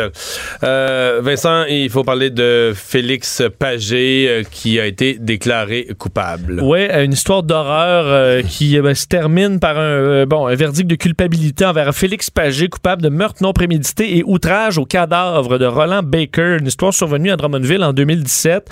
Euh, bon, rappelez que ce, ce- ce- ce jeune homme de 25 ans, Félix Pagé, euh, avait profité de Roland Baker qui avait, de ce qu'on comprend, une attirance physique vers, euh, le- vers, l'accusé pour euh, obtenir de l'argent, des privilèges et ensuite l'avait tué et démembré euh, dans sa résidence de la rue Plamondon à Drummondville le 22 mai 2017. Euh, on avait retrouvé des parties du corps de, de l'homme dans le réfrigérateur au sous-sol. Alors vraiment une histoire sordide.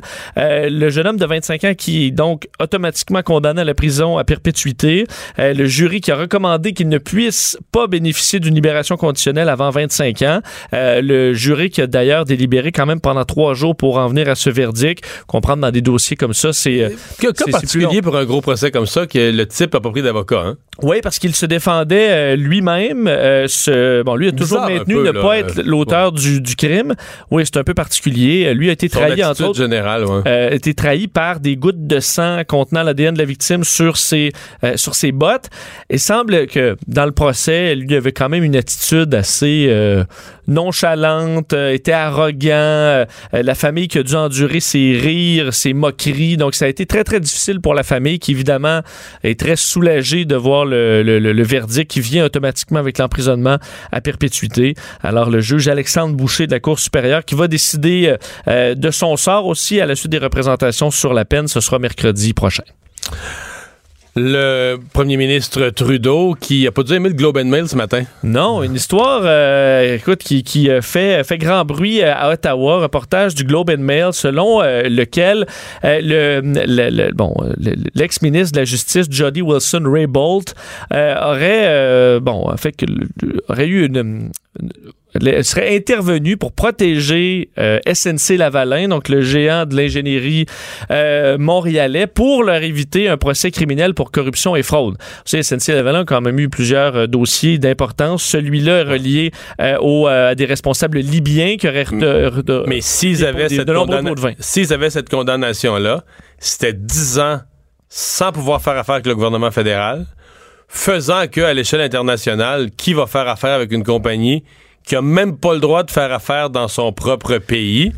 Euh, donc, SNC Lavalin, il y, avait une partie qui était publique. là, on savait que SNC Lavalin avait plaidé de toutes les manières possibles euh, pour un arrangement hors cours, une espèce d'arrangement euh, avec le gouvernement. On vous paye une amende, on avoue nos fautes, on vous paye une amende, on change nos codes d'éthique mais on veut pas être condamné par le tribunal. Euh, sauf que là, est-ce que M. Trudeau, est-ce que le bureau de Justin Trudeau est intervenu sur la ministre de la Justice? Ce qui paraît mal, c'est que la ministre de la Justice s'est fait dégommer euh, il y a quelques semaines. Puis on savait qu'elle était pas de bonne humeur. Là. Hey, le jour du remaniement, elle était pas de bonne humeur. Fait que là, tu comprends que ça... le- disons que dans, dans le téléroman là, du congé Dans la narrative, non, dans le narratif, du, du- dans le téléroman, là, ça fit, là, de dire, ouais, OK, elle, c'est pour ça que Trudeau l'aimait pas. Elle avait, elle avait résisté aux pressions du bureau du premier ministre, puis... Qu'elle, elle passe un peu comme pour une espèce d'héroïne de droiture dans ça, puis le bureau du premier ministre pour des croches, là. Ce que dit euh, d'ailleurs bon, euh, le, premier ministre, disait en aucun moment, moi ou mon bureau n'avons commandé au procureur général actuel ou antérieur euh, de prendre quelques décisions que ce soit sur cet enjeu. Et entre autres, les mots de Justin Trudeau ont fait réagir Andrew Scheer de, bon, de l'opposition conservatrice parce qu'il il a dit, bon, d'un, que c'est extrêmement troublant ce dossier-là, des allégations d'ingérence du bureau du premier ministre dans une poursuite criminelle. Et selon lui, la déclaration de Justin Trudeau, il la trouve un peu trop préparée par des avocats. Il dit, elle semble soigneusement préparée par des avocats, démontrant que le premier ministre cache, cache quelque chose. C'est ce que Andrew Scheer euh, euh, a dit aujourd'hui. Mais tu sais, dans le fond, la vraie question, c'est existe-t-il, s'il y a eu des interventions du bureau du premier ministre auprès de la ministre de la Justice, ont-elles laissé une trace? là? Courriel, je sais pas quoi. Donc, s'il n'y a, pas de trace, là, tu sais, donc c'est quelques coups de téléphone, puis tout ça, euh, le dossier va mourir de sa belle mort. Mais s'il en existe une trace, là, ça pourrait devenir. Surtout que M. Trudeau a nié formellement aujourd'hui. Ou quelqu'un qui était là ou qui a entendu. euh, Mais à la défense de M. Trudeau, c'est pas simple un dossier comme ça parce que est-ce que tu laisses mourir euh, le plus gros bureau d'ingénieurs de ton pays? Est-ce que tu condamnes à la faillite euh, la plus grosse firme de génie de ton pays qui a des milliers d'employés, qui fait affaire partout dans le monde? ben, Mais il y a des, beaucoup de. euh, Justin Trudeau a eu beaucoup de dilemmes moraux. euh, Oui, c'est- avec l'Arabie. Saoudite, entre autres. Est-ce que tu laisses tomber une entreprise euh, qui fabrique des chars d'assaut pour. euh, c'est le même genre. c'est- le même genre. C'est le même genre. Et finalement, quoi, quelqu'un qui a utilisé le 911 en pensant pouvoir faire diversion? Une histoire quand même particulière. On n'a pas tous les détails, mais à Kentley, en Outaouais, un homme qui ben, a voulu sauver sa conjointe d'une arrestation pour alcool au volant. Ok, Lui, c'est bon. S- Sa blonde est en train de se faire questionner par les policiers, euh, souffle dans ballon, euh, et elle Il est dans l'auto avec elle, il est là? Ben, il- on n'a pas le détail, le détail, de ça, mais il est, il est présent. sait ça, là. Il- et là, veut que les policiers s'en aillent pour laisser sa, sa- bon, sa conjointe tranquille. Alors, ce qu'il va faire, il va avoir une idée de génie. Il dit, je vais appeler le 911 de mon côté euh, en secret et je vais déclarer une urgence dans un restaurant pas trop loin. On ne sait pas quel type d'urgence, on ne sait pas qu'est-ce qu'il a dit. Est-ce qu'il a dit une fusillade, Fusillade, ou ouais, un vol? Tu sais, quelque chose de gros pour... Mais qu'il fasse que la police se dise, ah, la madame, c'est plus grave, Ben, c'est ça. mais plus urgent d'aller intervenir là. Ils vont rembarquer dans leur voiture puis partir puis on va, on va être sauvés. Mais c'est pas ça qui est arrivé finalement. Qu'est-ce qui est arrivé? Ben, ils ont envoyé une autre voiture de police. Ils ont- Il y en avait une, une de libre, faut croire. Alors ils Ils ont ont. continué leur intervention Ben, auprès de la dame. Oui, sauf que là, ils sont arrivés au restaurant. Il n'y avait rien. Il n'y avait rien? Alors là, ils ont le numéro de téléphone, évidemment, Qui a de la- appelé le 911. qui a appelé. Alors tu vérifies, tu dis, ben moi, c'est le conjoint de la madame qu'on est en train d'arrêter. Oh! Il a essayé un stratagème.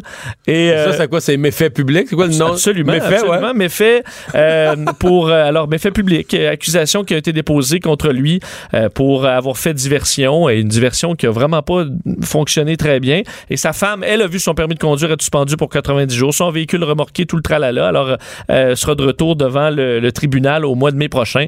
Mais alors là, les deux, il y en avait une dans le trouble, puis là, les deux sont dans le trouble. Bon. Je sais pas si tu trouves ton chum vraiment intelligent, là.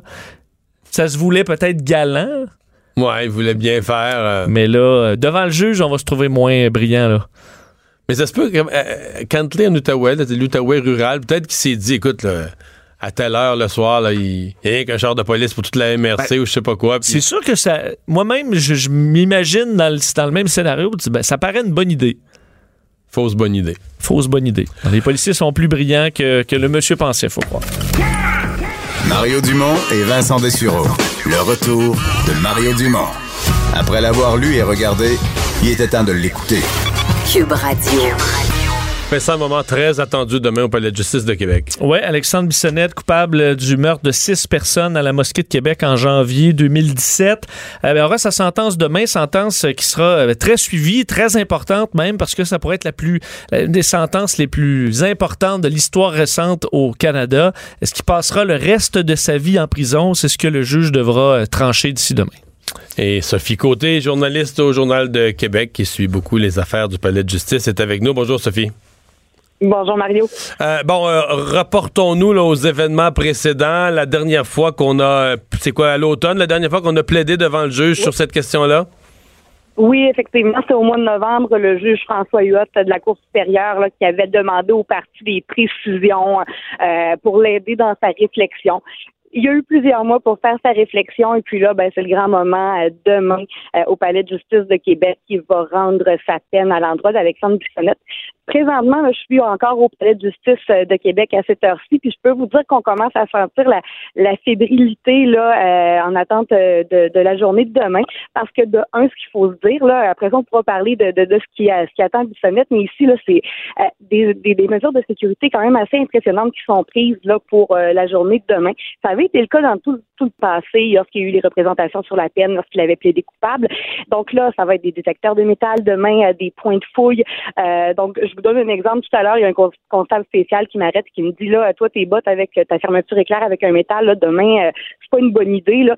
Donc, vraiment, euh, demain, le point de fouille qui ouvre à partir de 8 heures. Et euh, normalement, le juge va être sur le banc à partir de 9h30 pour commencer là, à rendre sa décision. Puis on attend vraiment des centaines de personnes ici. Là. Ça va être quelque chose de très gros demain là, au Palais de justice de Québec. Le temps s'arrête ici. Là. Ouais. Sophie, parlons-en de sa décision. Le juge, là, au moment où il rédige sa décision, il doit quand même penser en termes de je veux dire, toutes les décisions sont importantes, mais il doit quand même celle-là la passer en termes de, de, de, Cour suprême, de dire ma décision, là, c'est quasiment sûr qu'on part pour un, mm. pour un grand voyage, dans le sens que ma, décision va être revue, revue, euh, euh, jusqu'à la Cour suprême, il y a des grosses chances, parce que c'est la nouvelle loi d'Harper, elle n'a jamais été mm-hmm. testée, 150 ans de prison, c'est du jamais vu dans, dans l'histoire du, du Canada comme hypothèse, donc on est dans, mhm. on est dans quelque chose de, totalement nouveau où on, réécrit le droit, ni plus ni moins, là. Ah, exactement. Puis ça, il l'avait mentionné, hein, le juge Huot, euh, lors des représentations là, au mois de novembre. Il avait dit, j'ai l'impression hein, que je vais être lu. Il le sait. Euh, tous les juristes euh, le disent aussi. Tous les juristes s'attendent à qui on parle dans les couloirs à, ce que cette, cette peine-là, cette, ce jugement-là s'en aille jusqu'en Cour suprême. parce que là, ben, l'enjeu comme on le disait, l'enjeu est pas bon. Il est condamné à la prison à vie, ça c'est fait. Euh, aussitôt qu'on est condamné pour meurtre, on peut être coupable, c'est la, prison à vie avec possibilité de libération conditionnelle après 25 ans. Mais là, ben, dans ce cas-ci, six meurtres, donc jusqu'à euh, six peines consécutives possibles de 25 ans sans possibilité de libération conditionnelle. Puis il faut le dire, 150 euh, ans de prison, si le juge allait jusque-là, ce serait la première fois euh, qu'une aussi lourde sentence serait rendue euh, au Canada depuis l'abolition de la peine de mort en 1976. Euh, donc vraiment, on, vit un moment historique quand même dans l'histoire judiciaire, canadienne récente, là, demain au Palais de justice de Québec. Puis effectivement, le juge a dû sous-peser et sous-peser encore et encore tout, tout tous les facteurs parce que évidemment, il aura à prendre en compte ben, le profil de, de l'accusé, d'Alexandre Bissonnette, euh, les victimes là-dedans, euh, le mobile, euh, de comment ça s'est passé. on sait que il y avait la couronne, du moins, avait vraiment présenté ça comme ça en disant qu'il y avait une, grande préméditation dans les gestes posés par Bissonnette, pensait à, commettre un crime de, cette nature-là depuis quelques années. C'était rendu même au, centre d'achat à Place Laurier à Québec deux mois avant le drame avec des armes et avait penser passer à l'acte. Euh, c'est des choses qui avaient été rapportées lors des représentations sur la peine. Tout ça va, va, être pris en compte par le juge, puis ce sera vraiment intéressant. Puis je voudrais que personne à qui on parle ici, je parle à des avocats, puis il n'y a personne qui est capable de prédire euh, non, hein? où va aller le juge. C'est intéressant que tu le dises parce que des fois. Euh, tout le monde s'en doute, là. On garde un suspense quand même au niveau média, parce que dans le fond, tant que, tant que c'est pas, comme on dit, tant que c'est pas euh, livré comme résultat, on le sait pas, mais on s'en doute. C'est un peu comme la tour de Pise. Tout le monde se dit, ça penche de ce bord-là. Dans ce cas-ci, moi, pareil, là, personne n'ose se prononcer. On dirait que c'est vraiment, c'est tellement nouveau. C'est, euh, Personne n'a l'air à pouvoir faire une prédiction d'où est-ce que le juge Huot va, va atterrir. Ah non, vraiment, là, il euh, y a personne qui est capable de, le prédire, puis même des criminalistes, donc des avocats de la défense à qui on peut parler. Évidemment, eux vont, vont avoir un petit peu souvent les arguments des avocats d'Alexandre Bissonnette, vont dire, ben, notre système de justice tel qu'on l'a bâti, c'est un système où euh, on pense qu'un individu peut se réhabiliter. Alors, si on ne lui permet pas cette possibilité-là en le, en le condamnant à une peine où il va mourir en prison s'il y a des peines consécutives, ben euh, c'est complètement cruel et inusité. C'est là qu'ils disent bon ben c'est complètement inconstitutionnel cette disposition-là du code criminel qui permet depuis 2011 le cumul, donc les peines consécutives en cas de meurtre multiple. Puis d'ailleurs ça c'est intéressant aussi à mentionner, euh, les avocats de Bissonnette ont plaidé l'inconstitutionnalité selon eux de de la loi elle-même. Oui, donc euh, bon, demain, comment le juge va aborder ça? Est-ce que bon, mais ça aussi, ça va être intéressant de voir euh, euh, comment euh, le juge se prononcera sur cet aspect-là qui a été plaidé en cours là au printemps dernier par les avocats.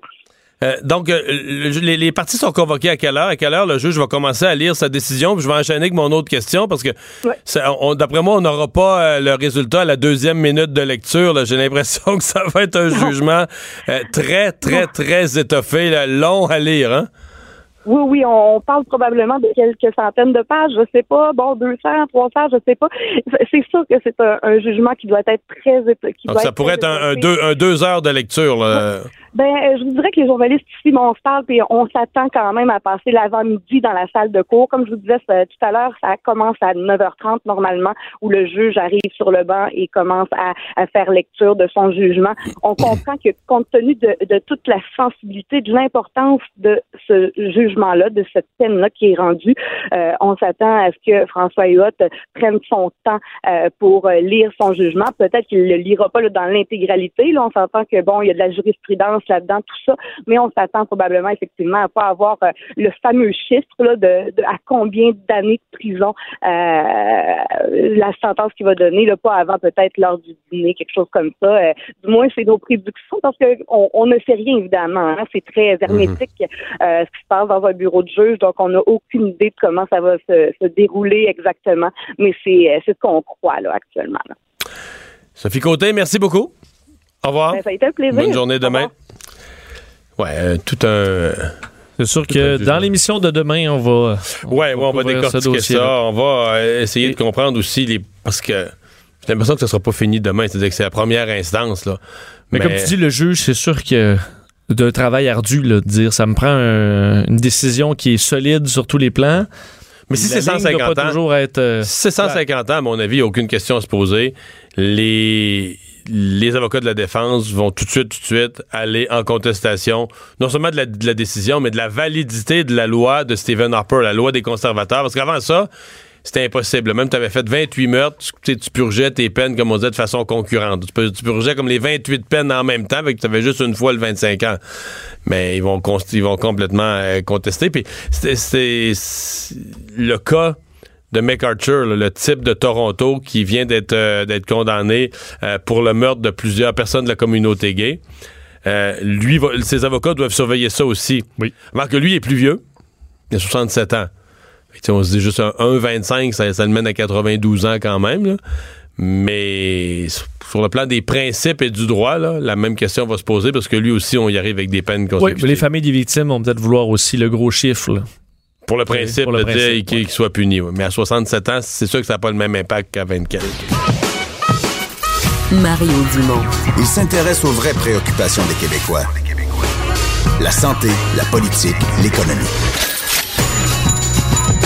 Jusqu'à 17. Le retour de Mario Dumont. La politique, autrement dite.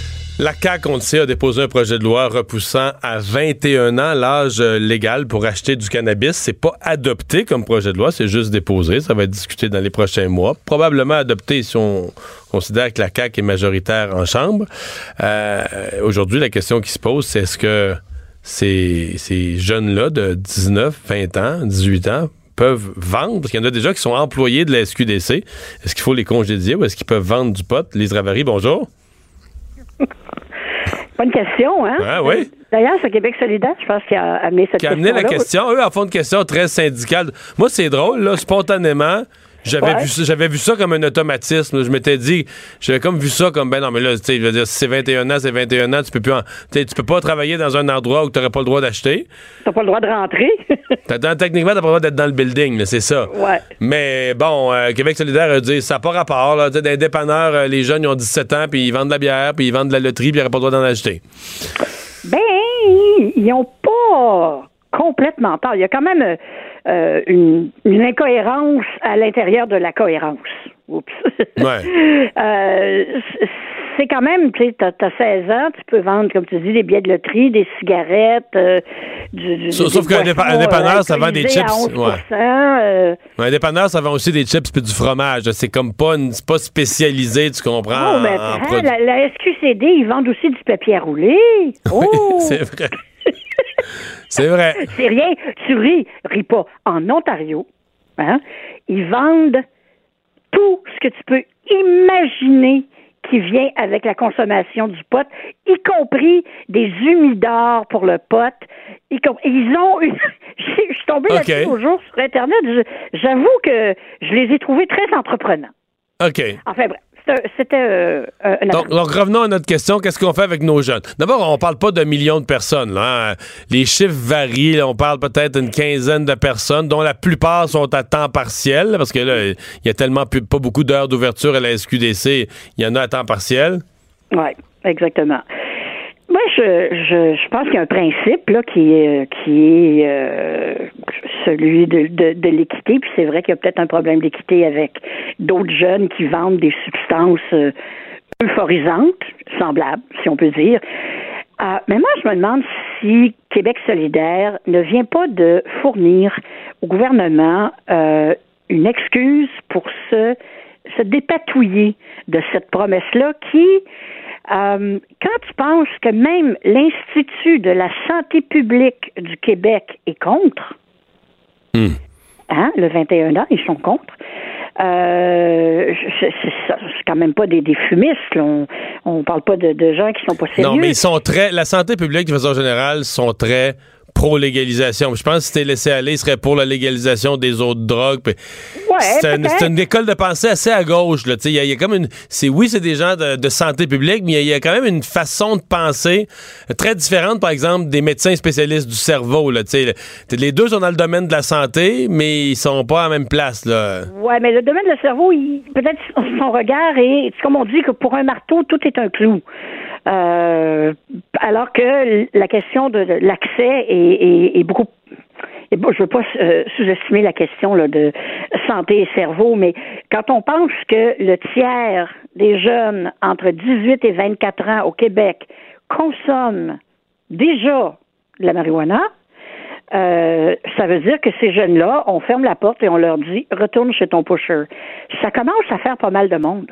Mais ce qui se passe présentement et dont on parle pas beaucoup, j'en parle dans ma chronique demain, c'est que le prix euh, du pot chez le revendeur, votre gentil pusher du coin de la rue, est en chute libre. Ça va même jusqu'à deux fois et demi moins cher d'acheter de ton gentil elf du coin que d'aller faire la queue devant la porte de la SQCD à moins 25 quand l'autre va te livrer à la maison. Il y a des problèmes, ce que j'essaie de dire, c'est qu'il y a des problèmes structurels importants. Le gouvernement fédéral est allé trop vite. Ça, je pense qu'on on le sait tous. Et d'autre part, le gouvernement du Québec, lui, s'est comporté comme, comme si ça n'arriverait jamais.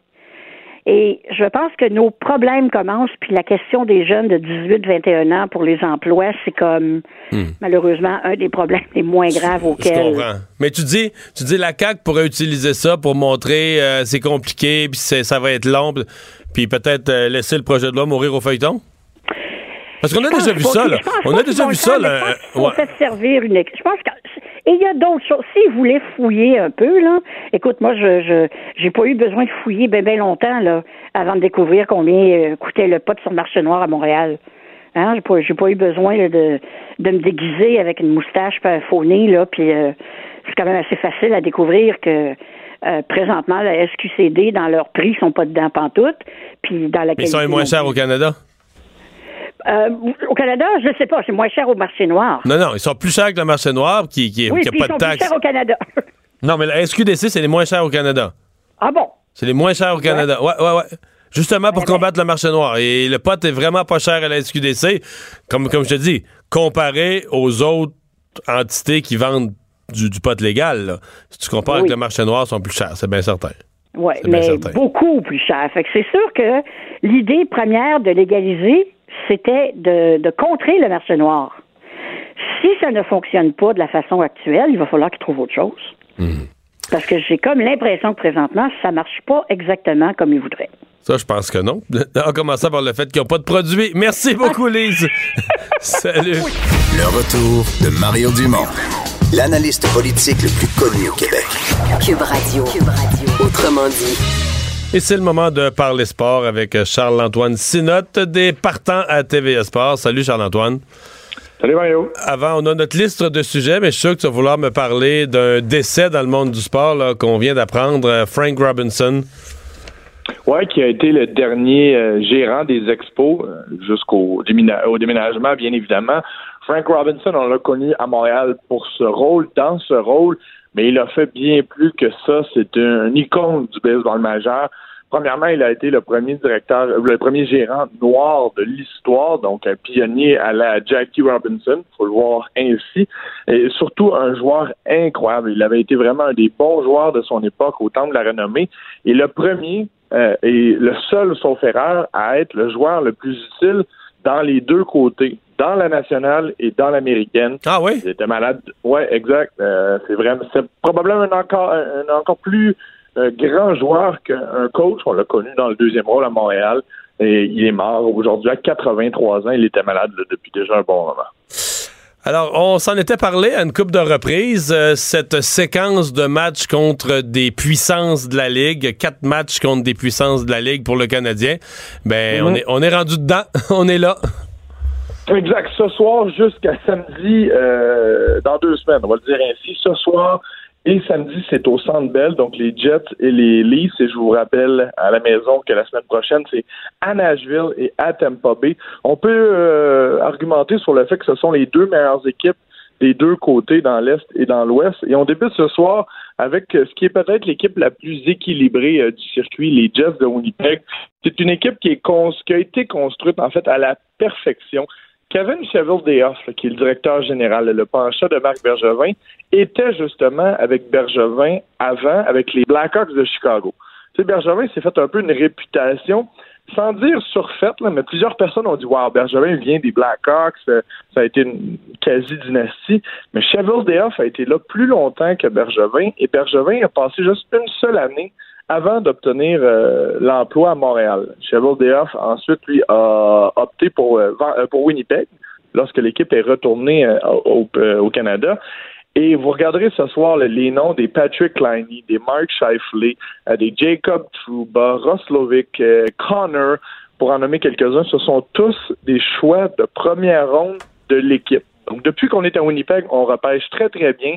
Et aujourd'hui, on a une équipe qui a été euh, montée de la bonne façon et qui joue du gros hockey.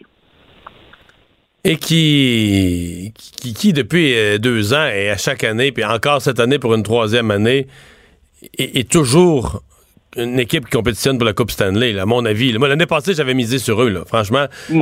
L'année passée, là, au début, je parle avant que les séries commencent, là, euh, l'équipe du matin à la télé, à LCN. Puis moi, j'avais mis les Jets, là. Je, je croyais à cette équipe-là. Euh, ils sont pesants et vite à la fois, euh, comme tu dis, bien construits. Euh, ils étaient jeunes, mais là, ils commencent tous à avoir euh, un peu d'expérience puis pas mal de jambes. Ils arrivent au moment de gagner. Là, puis il s'en est fallu de peu. Hein, L'année passée, c'était même.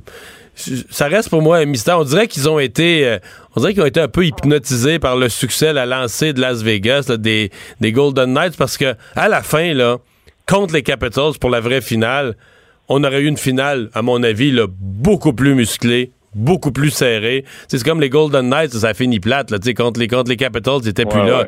Ils étaient plus là. Ben, à mon avis, on aurait eu une finale beaucoup plus relevée avec les Jets. euh, ben bon, c'est... Ouais. Ben, je te dirais que je les ai pris euh, juste avant les séries l'an passé aussi, et je les ai pris cette année pour euh, se rendre en grande finale, parce que c'est une équipe de l'Ouest, là, on connaît la définition, mais 2.0, une grosse équipe, mais qui peut bien euh, bouger la rondelle avec énormément de marqueurs. Le seul point d'interrogation en ce moment, vous le verrez ce soir, c'est probablement le meilleur joueur, Patrick Liney, on le connaît bien. Il est sur une léthargie épouvantable. Depuis la fin du mois de novembre, méconnaissable. En ce moment, il a un but à ses 15 derniers matchs et c'est sa force. C'est un franc-tireur. Mais au mois de novembre, il avait marqué 19 buts. Donc là, il en a 25, ce qui est quand même très bon. C'est juste que son début de saison a été peut-être le plus dominant de la Ligue et depuis, il est complètement absent. Euh, à suivre s'il peut débloquer parce qu'on on a besoin de... C'est le l'Ovechkin des Jets. C'est pas compliqué. C'est un tireur pur, mais en ce moment qui se cherche complètement. Euh, Parle-nous de santé, là. Il y a une couple de joueurs du Canadien qu'on se demande joue, joue pas? Oui, ben, ben, Thomas Tatar a pris les médicaments euh, nécessaires. Il est de retour, lui, qui avait été laissé de côté. Mais lui, c'était quoi? C'était juste, juste une grippe? Juste une grippe. Ben, en fait, le vestiaire semblait un peu euh, euh, rempli de virus, on va le dire ainsi, lors du match de mardi. Donc, on a voulu couper peut-être les vivres. Et Thomas Tatar avait été un de ceux qui était aux prises avec la maladie. Donc, il est de retour. Et là, ce que ça va donner, souviens-toi, ma- mardi, ouais, c'était Max Domi sur le premier, le deuxième trio, pardon, à côté de Udon et Pekka. Donc, Tatar remplace Udon. Udon s'en va donc sur la quatrième unité. Andrew Shaw, lui, toujours pas le, le feu vert pour revenir dans l'alignement. J'aurais aimé le voir. C'est un gars qu'on est allé chercher parce qu'il avait de l'expérience en série. On n'est pas en série encore, mais pour moi, là, les deux prochaines semaines, ce sont des séries. Ton analogie était bonne hier parce que les quatre prochains matchs ben, c'est de savoir est-ce qu'on est capable d'offrir quatre bonnes performances de suite contre des équipes de tête, parce que c'est- la formule nécessaire en éliminatoire pour franchir une ronde. Donc, on aura un aperçu. Donc, euh, Mhm. euh, Andrew Shaw n'y sera pas. Euh, sinon, c'est euh, la même chose et Carey Price devrait être devant le filet.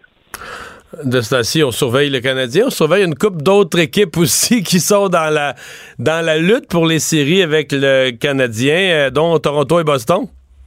Ouais, c'était les deux seules euh, équipes. En fait, il y avait deux matchs hier dans le circuit et euh, d'un côté, Toronto a gagné en prolongation et les Bruins, euh, pas- pardon, les, les, les Leafs ont gagné 5 à 4 en fin de match dans, dans un dans, les 60 minutes euh, réglementaires. Donc, deux points pour les Leafs qui prennent les devants sur le Canadien. On a trois points d'avance. Et du côté de Boston, on a perdu en tir de barrage, donc un point. D'où l'importance du match de ce soir, puisque le Canadien, euh, en ce moment, est la première équipe repêchée. Donc, ça brasse à chaque jour. Il y, a, il y a énormément d'actions. D'ailleurs, ce soir, il y a 14 matchs. C'est quoi, le circuit. Je sais On n'a plus beaucoup de temps, là, mais c'est quoi le coussin? euh, J'ai pas le classement en tête. là. C'est quoi le coussin du Canadien, mettons? Le, le- le nombre de points qui sépare le Canadien dans sa position aujourd'hui de la, la première équipe pas repêchée, la première équipe sortie des séries. Là? Ouais, c'est 8 points. Mais les, les OK, quand même, il y a un petit coussin. y a- OK, avec des matchs en main, je comprends, je comprends, je les, comprends. les sabres, les sabres sont, on va dire, euh, neuvième là, pour imaginer Ouais, Canadien. ouais, ouais. Huitième, huitième, c'est Columbus. Et euh, neuvième, les sabres de Buffalo qui ont 8 points du- à 8 points de CH avec deux matchs en main. Donc, s'ils gagnaient, faisons l'hypothèse qu'ils gagnent leurs deux matchs en main, il resterait un coussin de 4 points pour le Canadien. là. C'est pas. Exact. Et l'autre équipe qui a 8 points aussi, c'est les Hurricanes. Et ce soir, les Hurricanes affrontent les Sabres. Donc 9 et 10 jouent un contre l'autre. Donc il y aura un match qui sera euh, par définition perdu là, euh, pour les deux. C'est vraiment ces deux seules équipes-là, à moins que les Flyers, et retenez les Flyers, là, sont en train de, de grimper au classement. Ils ont gagné 8 matchs de suite, les Flyers. Même- partait de loin un petit peu, là. Hein? Ouais, c'est ça. Là, c'est à 12 points du Canadien, je ne me trompe pas, mais c'est une équipe qui est sur une bonne séquence. Merci, Charles-Antoine. On s'en parle demain. Bye-bye. Et Vincent, qu'est-ce qu'on surveille? Ben, petit clin d'œil à Simon Jolin Barrette. Il y a peut-être une phrase qu'il a dit aujourd'hui qui va lui coller un peu à la peau. Lors du point de presse où il présentait son système sur l'immigration, il répondait à une question en anglais. Fait une comparaison un peu étrange. Écoutez-le. we are taking the profile of the candidate with the job that we need. So we make a, a match. It's like a, a, a Tinder of immigration. Donc, c'est comme un Tinder de l'immigration. On fait des matchs.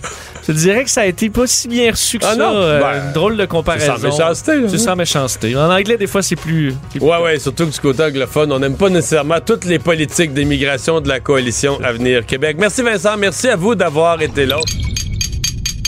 Cube Radio.